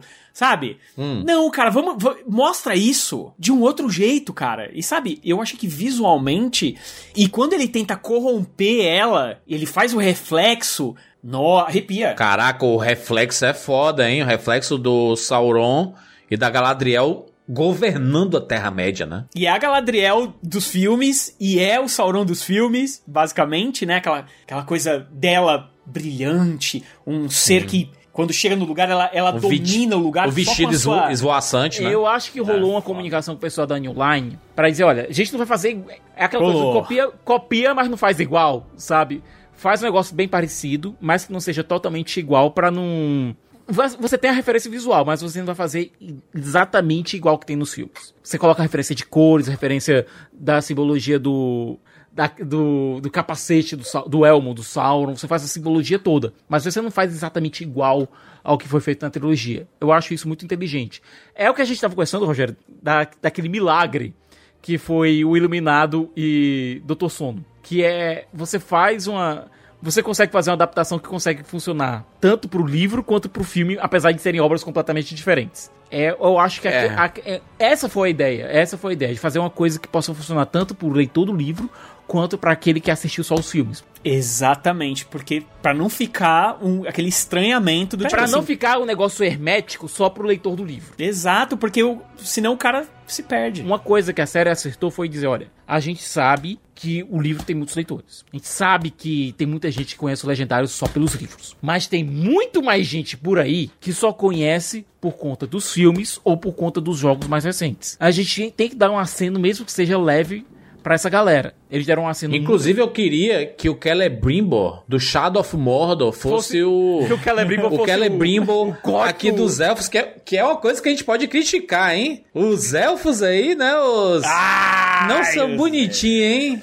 Cara, então, eu acho que quem jogou, quem gosta, né, do tema da, da Terra-média e tal, aí jogou os jogos, viu aquele Celebrimbor ali com, pô, ele é imponente pra caramba, né, ele tem um visual muito maneiro, assim. Mas é um visual muito gótico, muito. né? É um, é um visual muito total, gótico. né? total. É, e, e é legal pra caramba, né? A- to- toda a relação dele com o Anatar, dos dois, ali os jogos acertam muito. Eles mudam muitas coisas do cânone, que funcionam pro jogo, enfim. Mas a relação dele com o Anatar, eu acho que é uma representação bem legal. Até por isso, assim, eu, eu volto meio uso alguma cena, assim, em vídeo e tal, porque é uma referência muito boa, muito legal. E aí você tem aquele Celebrimbor imponente, que, cara, quando ele sai na pancada, ele atira flecha, espadada, não sei o que, vai pra cima do Sauron Sim. e pá, não sei o que. É muito poder ali que tem, né? É, e aí a série foi pra uma abordagem um pouco diferente, de um cara que tem, ele tem o quê? Ele tem a experiência, né? Esse cara viveu muito, ele sabe, por isso que ele quer fazer. Exato. Ele é, um cara, ele é um cara um pouco mais diplomata. Ele é, um- é- Exato, não, é, não é é. guerreiro, é diplomata. Fizeram isso com o próprio, com o próprio Gil-galad, que a gente podia esperar também um, Sim, um sim. elfo muito mais imponente. Chato de galocha. É porque o Celebrimbor, ele, ele, ele realmente é um cara que tem um pouco mais de idade ali, assim e tal. E aí, que que. Pô, eu tive meio que uma mudança de expectativa ali quando eu vi, né? Falar, pô, mas é isso, vamos ver. Mas eu, eu, gosto do cara, óbvio que eu, eu também gostaria se fosse executado com aquele Celebrimbor mais imponente que eu falei e tal. Mas deixando minha expectativa de lado, porque a série não tem que me servir e tal, enfim. Eu acho que esse cara entrega o que precisa, cara. Que é um Celebrimbor, assim, que tem uma, uma ambição muito notável, assim, muito diferencial dele em relação aos outros, assim, ao redor dele. Ah, Eu acho não que é ele nem questão de ambição. Ele, um ele- eu acho que ele tem uma expectativa em relação a ele mesmo dele conseguir fazer obras comparáveis às do próprio Fëanor. Exa- e ele fala isso, né? Ele fala isso. No, no, no Contos Inacabados, ele fala isso. O, o- que o Celebrimbor tinha uma ansiedade pra se equiparar a seu avô. E esse cara traz isso. Ele traz isso com uma intenção que, tipo assim, você tem um senso de urgência que é criado nessa série, que é até legítimo. Que é tipo, cara, se a gente tiver que sair da Terra-média, o mal vai tomar o mundo. Então tem meio que até um, um, heroísmo ali, até um altruísmo nessa permanência dos elfos. Mas esse Celebrimbor, cara, ele parece que ele tá focado em outra parada. O, o negócio dele é outra coisa, entendeu? Ele não, eu quero criar, eu quero fazer isso aqui, entendeu? Então ele me transmite muito bem isso que eu acho que funciona bem na série. Se eu não tivesse lido livro nenhum, eu ia falar, cara, essa é a marca desse personagem aqui. Essa é, vontade, essa mais da, da, série, viu? O do jogo eu acho, acho genérico. Mas olha, o Gil Galad é um cara que eu acho que eu espero que ele cresça durante as temporadas, porque aqui ele me pareceu um rei fraco. Comparando até mesmo com, é, com o próprio Durin terceiro, ele me pareceu um monarca, até parece com a Miriam me pareceu um monarca fraco. É, é, eu, eu, espero que... que... eu espero que ele cresça ainda durante as temporadas. A gente tem muito elfo para conhecer ainda. A gente tem o próprio Celeborn para conhecer. A gente é... a gente tem alguma, algumas figuras que tem que aparecer ainda. É, a gente não sabe se o Glorfindel vai dar as caras por aqui ainda. Eu acho que seria uma forma de tentar redimir o personagem na, em relação aos fãs dos livros, sabe? Trazer ele para fazer alguma coisa aqui, já que ele foi limado da, da trilogia do Peter Jackson. Trazer para ele fazer alguma coisa aqui. Considerando que, que talvez a, a, Amazon Prime Video tenha um projeto de pelo menos cinco temporadas aí, né? Será que a gente vai ter realmente cinco temporadas de Senhor dos Anéis? Eu acho que precisa. Para essa história aqui. Eu não sei, não sei se o retorno pra Amazon foi o que ela tava esperando dessa primeira temporada. Sabe? Não, não sei se era do tamanho que se esperava. A gente sabe que Senhor dos Anéis é um ponto. Acho que é interessante a gente discutir. Senhor dos Anéis passou muito tempo num limbo de cultura pop, assim. As pessoas amam, as pessoas conhecem. É, tivemos aí a década de 2000, o começo dela principalmente, falando muito de Senhor dos Anéis. Mas com o final do terceiro filme, a gente teve um limbo da franquia. Que não fazia nada, não tinha conteúdo. Tinha alguns livros saindo e, e é, algumas reedições, né, e tudo. E aí a gente teve a, tri a, trilogia do Hobbit, que não fez muito sucesso. O primeiro talvez tenha feito mais sucesso, os outros dois não foram tão, tão bem assim, não são bons filmes, na minha opinião. E aí a série entrou num, num marasmo. E para manter uma franquia, não tem jeito, cara. Você tem que lançar conteúdos novos. para manter uma franquia na boca das pessoas, o público sendo renovado. E eu vi que Senhor dos Anéis aparentemente não renovou muito o público, sabe? A galera que gosta dos filmes tem muita gente que nem viu a série, falou assim: ah, cara, não quero ver essa série. Série de TV, não, eu quero filme, eu gosto de cinema e tal. Então, Senhor dos Anéis é uma franquia que ficou muito é, escondidinha. Quem gosta, gosta. Todo mundo fala assim, cara, assiste pra, pra molecada mais nova, 15 anos, assiste Senhor dos Anéis, você vai gostar. Ah, não sei o que, são três filmes. Mas, sabe, não, não é uma franquia que as pessoas estão tão não, não, é tipo MCU, entendeu? É isso que eu tô falando. Não é ela tá na boca das pessoas sendo comentadas e tendo um fandom gigantesco. Fandom gigantesco tem porque as pessoas são muito apaixonadas por Tolkien e, e, e, tudo que ele representa. Então, você fazer uma série de um tema desse. É, ah, cara, vou, vou fazer uma série de Senhor dos Anéis. Será que atrai um público novo? Será que pegou um público novo? Será que a Amazon nunca vai revelar esses números, né? Quantos assinantes Seus Anéis trouxe nesse período de dois meses aí de, de episódios? Não sei. Realmente eu tenho minhas dúvidas se qual o impacto de Seus Anéis nisso tudo, assim, sabe? Se conseguiu realmente dar esse retorno pra Amazon. Cara, eu me pergunto muito isso também, assim. O que acontece? Minha experiência com isso público dos livros é fiel, porque é, mas é, é um nicho ainda, Sim. né? A gente sabe que público de livros é um pouco mais mais nichado. Até porque, como você falou, teve livros novos aí saindo, né? Tem livro novo saindo há pouco tempo, inclusive. Ah. É, mas assim, na, grande cultura pop, né, que briga com o MCU e tal, a gente sabe Sim. que é outro papo, outro público e tal, uma coisa bem maior. A gente fala de cinema e série, basicamente, né, assim, esse universo streaming. O que acontece? Senhor dos Anéis é um tema mais forte que eu imaginava no Brasil. É, porque depois que eu criei o canal, comecei a falar disso na internet, eu vi como é uma coisa. Cara, eu posso lançar um vídeo, sei lá, se, eu, se, eu, se rolar um vídeo legal amanhã sobre o Aragorn dos filmes, ele tem um potencial muito grande, porque a galera realmente gosta muito, assim. É, é, Existe uma carência, né? Também de, desses assuntos. Um, um, interesse mesmo, assim, né? Eu achei muito legal isso ver a nível de Brasil. Sinto isso no meu canal. Sei que não é a regra, mas é, eu, eu vejo um feedback muito, muito. Até de gente que fala, cara, não li os livros, curto o assunto, vim ver, né? Mas isso é só a minha experiência, por isso que eu tô falando muito da minha experiência. É uma história que foi feita em outra época, livros, né? Falando livro, vem de uma outra época, um, uma coisa completamente existia um, um, uma forma narrativa completamente diferente do que a gente tem nessa cultura pop acelerada, dinâmica né, de muitas opções que a gente tem hoje em dia. Por que, que eu acho que isso é importante para essa série? Porque ela tenta se dobrar um pouco para se encaixar melhor nisso que a gente tem hoje em dia, essa coisa que você falou, ficar na boca da galera. Eu acho que o que eles tentaram fazer com essa série, Tolkien não faz uma narrativa de mystery box, que é essa coisa bem J.J. Abrams, né? Aí quando você viu que tem um apoio de J.J. Abrams nos caras que fizeram a série, tudo faz sentido, né? J.J. Abrams Quem é uma Sauron? box. Quem é o Exato. estranho? Os caras tentaram, né, botaram muito isso na série. É uma coisa Sim. conduzida por esse Mystery Box. O Tolkien até brinca com alguns mistérios no seu livro, intencionalmente. Por exemplo, ele não revela quem usam os três anéis dos elfos logo de cara. E ele vai indicando pistas. Ele tem esses anéis aí. Não podemos falar neles. Os portadores estão aí e tal. Ele brinca com esse mistério. Mas é um, no fundo, né? Conduzindo certas coisas. E aí no final do livro você vê, bem no finalzinho. Mas isso, o core da parada, o núcleo, né? Ser um Mystery Box, muito diferente pra mim. Isso teve alguns resultados negativos. Por exemplo, a gente teve em um episódio a Forja dos Três Anéis Élficos. É, É. uma compressão muito grande que eu acho que é feita pra você manter o mistério de quem é o Sauron até os 45 do segundo tempo. Tem essa obrigação na série de Sim. manter esse mistério ao máximo do que dá, entendeu? E eu acho que não tinha essa obrigação. É uma série que. E eu acho que isso vai um pouco de uma intenção, óbvio que criativa, do cara querer contar a história com esse estilo, porque isso tem um potencial pra instigar a curiosidade, né? Pra séries TV funciona muito, cliffhanger e tal. Mas assim. Eu gostaria que a série tivesse tido uma confiança na sua própria narrativa original mesmo. De não precisar disso, dessa coisa do mistério tão exagerado, tão multiplicado em todos os núcleos, assim.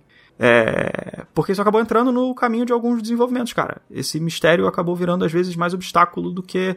é, do, do que interesse pra mim, em alguns momentos, sabe? E eu acho que é muito disso, da série querer virar uma coisa meio WandaVision. Cadê o Mephisto? Cadê o Sauron? Entende? É. Essa coisa de como fazer Senhor dos Anéis ser pop, assim, ser pop no geral, mas, né, pensando, usando como exemplo aí Twitter e essas coisas e tal, das teorias. Óbvio que a gente faz teoria, né? É isso, é, é- a série te Sim. leva a isso, é legal, é parte da história. Mas alguns resultados eu não, não gostei muito do que isso trouxe, não. Não vi tão, não vi tanto benefício vindo dessa Mystery Box de re- revelar ele só no finalzinho. E teve alguns defeitos que eu não curti. Por exemplo, a gente teve pouco da Forja dos Três Anéis. E isso era, cara, é uma das melhores partes dessa história. É, é, é o filé do prato, entendeu? É. E Aí você corre no um último filé episódio, né? É, tanto que muita gente teve essa impressão. Que a série foi lenta no, no início, numa certa parte, e rápida demais no final. Eu não reclamo dessa lentidão do início, não. Mas o final eu concordo que eu achei rápido demais. Ao isso contrário de House of the. Dragon, que tá acelerada do começo até o, até o final. Tá acelerada demais, inclusive, né? Tipo assim, é uma, uma das reclamações da turma. É porque a, a turma ou quer rápido demais, ou quer médio rápido, ou quer. Tem gente que gosta É da- o- do cadenciado. É o J.K. Simmons lá no, no Whiplash. É. Not quite my tempo. Os momentos cadenciados da série funcionam pra mim. Inclusive, tem algumas coisas assim que eu achei que poderiam ter tido mais tempo, inclusive. Se fosse uma série com 10 episódios, melhor equilibrado, eu acho que funcionaria. Pra mim também. Mas é isso, eu acho que isso parte muito de uma intenção de modernizar a narrativa do que pode ser uma história sobre É o Senhor isso. dos Anéis. Isso é uma crítica muito particular É. minha, é, de- é da adaptação, eu sei disso. Mas eu não consigo deixar de pensar em. em Mas será que isso vai dar longevidade pra seus anéis de- dentro da Amazon? Porque vai justificar a grana que é investida? Porque a gente sabe que o Jeff Bezos, ele ama seus anéis. É um projeto de paixão. É muito além de vai funcionar ou não. É obviamente que ele é um cara que é um. O cara que quem tem dinheiro, ele quer mais dinheiro, né? É, não vai jogar dinheiro aos ventos. É, e, e ele quer que dê retorno. Eu acredito que deu retorno. Porque o Prime Video não, nunca foi um stream muito caro, né? Dá diversos benefícios. E a pessoa tem a série dos seus anéis. Que é um negócio que, pelo menos, pela curiosidade, quem gosta vai querer assistir. Né? Sim, então, pelo quem menos tem o isso. mínimo interesse em fantasia já, É. já entra. É, porque não dá pra levar a sério discussão de Twitter. A gente leva muito a sério discussão de Twitter, né? Trend topics e não sei o que, meu Deus. Aí pensa que representa o, o todo da série. As polêmicas, o que o pessoal não gostou da Galadriel, do Arundi e da diversidade, não sei o que. A gente pensa que isso representa todo mundo que assistiu Seus Anéis, a série. E não é bem assim, né, cara? É, a gente sabe que não é. Eu acredito que, pelo menos, a segunda temporada já tá sendo filmada, né? A gente vai falar no futuro aí sobre ela, garantida. Mas por ser uma série muito cara, cara, qua- quase 500 milhões, né? Que negócio caro, né? Pra fazer uma temporada aí, junto com os direitos, né? O que gastou de direitos e, e, e a primeira temporada? Orçamento de filme, né? Um negócio muito caro. A gente vê isso em tela, né? Eu, pelo menos, vi bastante. Eu consigo ver o preço disso tudo em tela. Queria mais qualidade artística e direção. Alguns, alguns momentos de fotografia, sabe? Eu queria. Ah, cara, tem um momento que a, a Galadriel tá na. cavalgando lá nas Terras do Sul, que os orcs estão lutando lá, né? Estão invadindo e tudo. Cara, ela aparece, ela vai desviando das, das dos arpões, das flechas da, da galera. Meu irmão, mete-lhe um câmera lenta, brother. Porque, cara, ela é uma elfa que tá desviando que nem o Nil. Bota ali uma câmera lenta para saber que. para mostrar que ela, ela quase que consegue prever os movimentos das coisas. Mas não, é tão rápido que o negócio ela, ela só dizia. Sabe? É, é, é muito. Cara, tem, tem que ter a magia, tem que ter o negócio da magia. Faltou um negócio mais épico em alguns momentos. E aí é o que eu sinto a falta da direção, sabe? De alguém que tenha o. Sabe? Que tem um. Que sinta que aquele momento tem que ser mais épico. Coloca um filtro, brother.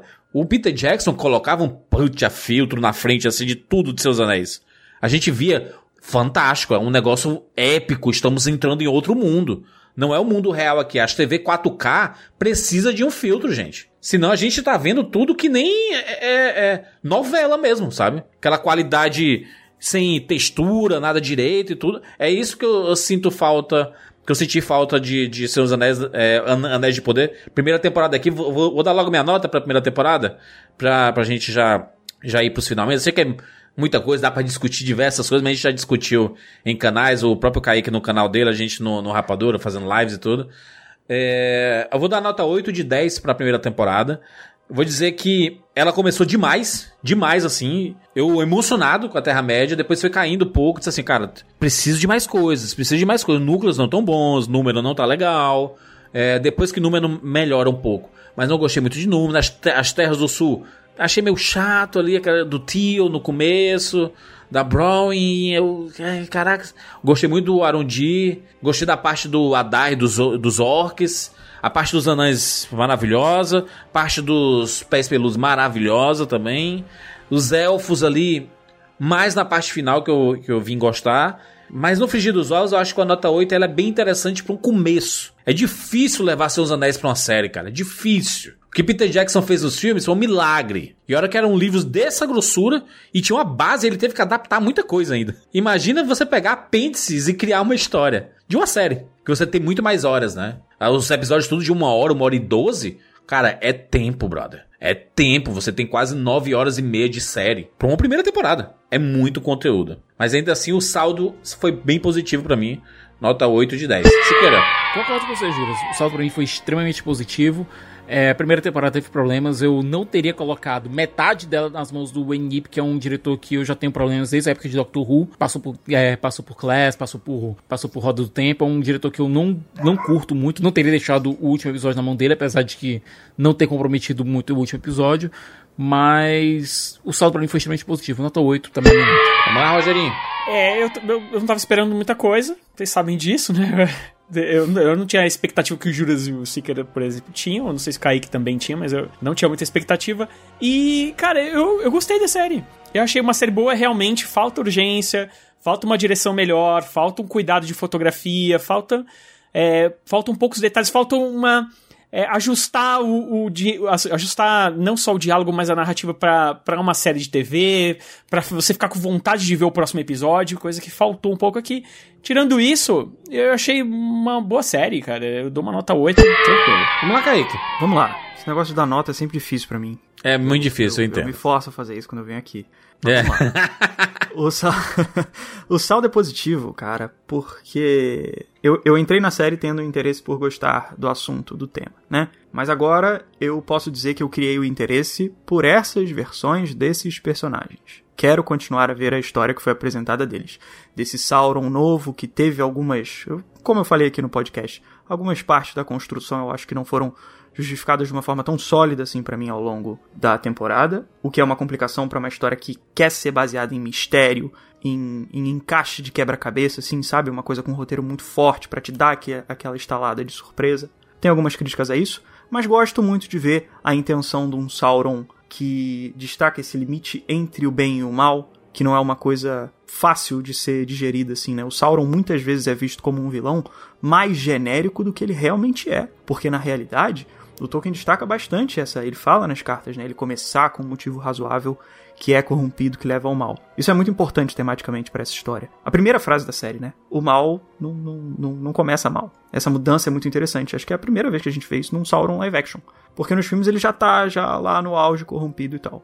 Gosto disso. Gal Galadriel Guerreira curti a, a proposta. É, é, um, é, uma, é uma interpretação possível do que tá nos livros. E acho que foi executado de uma forma interessante na série.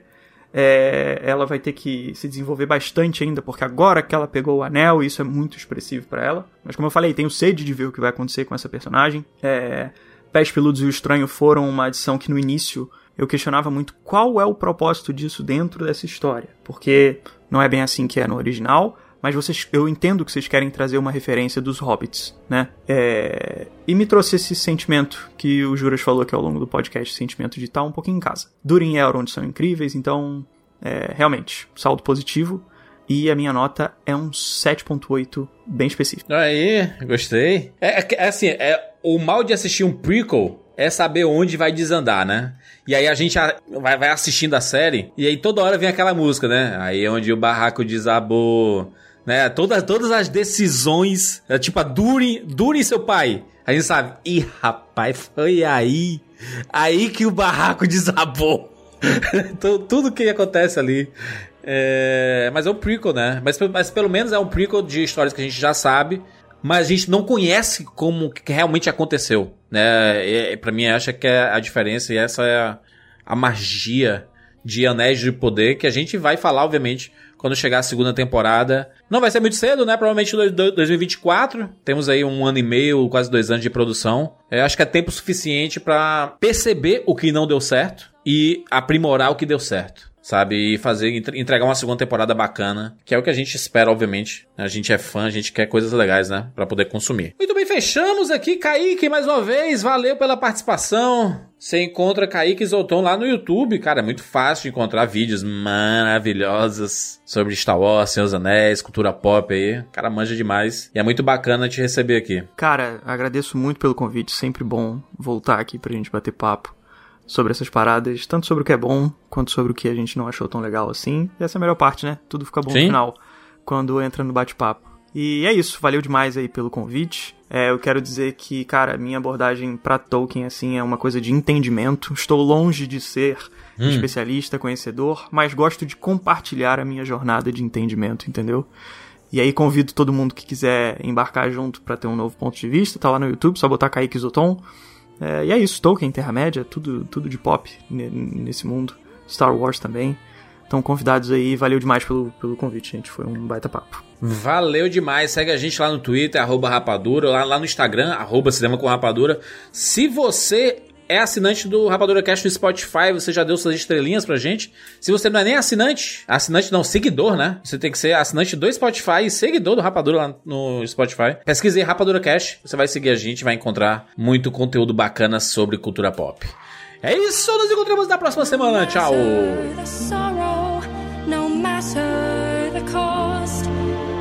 not all who wonder Love.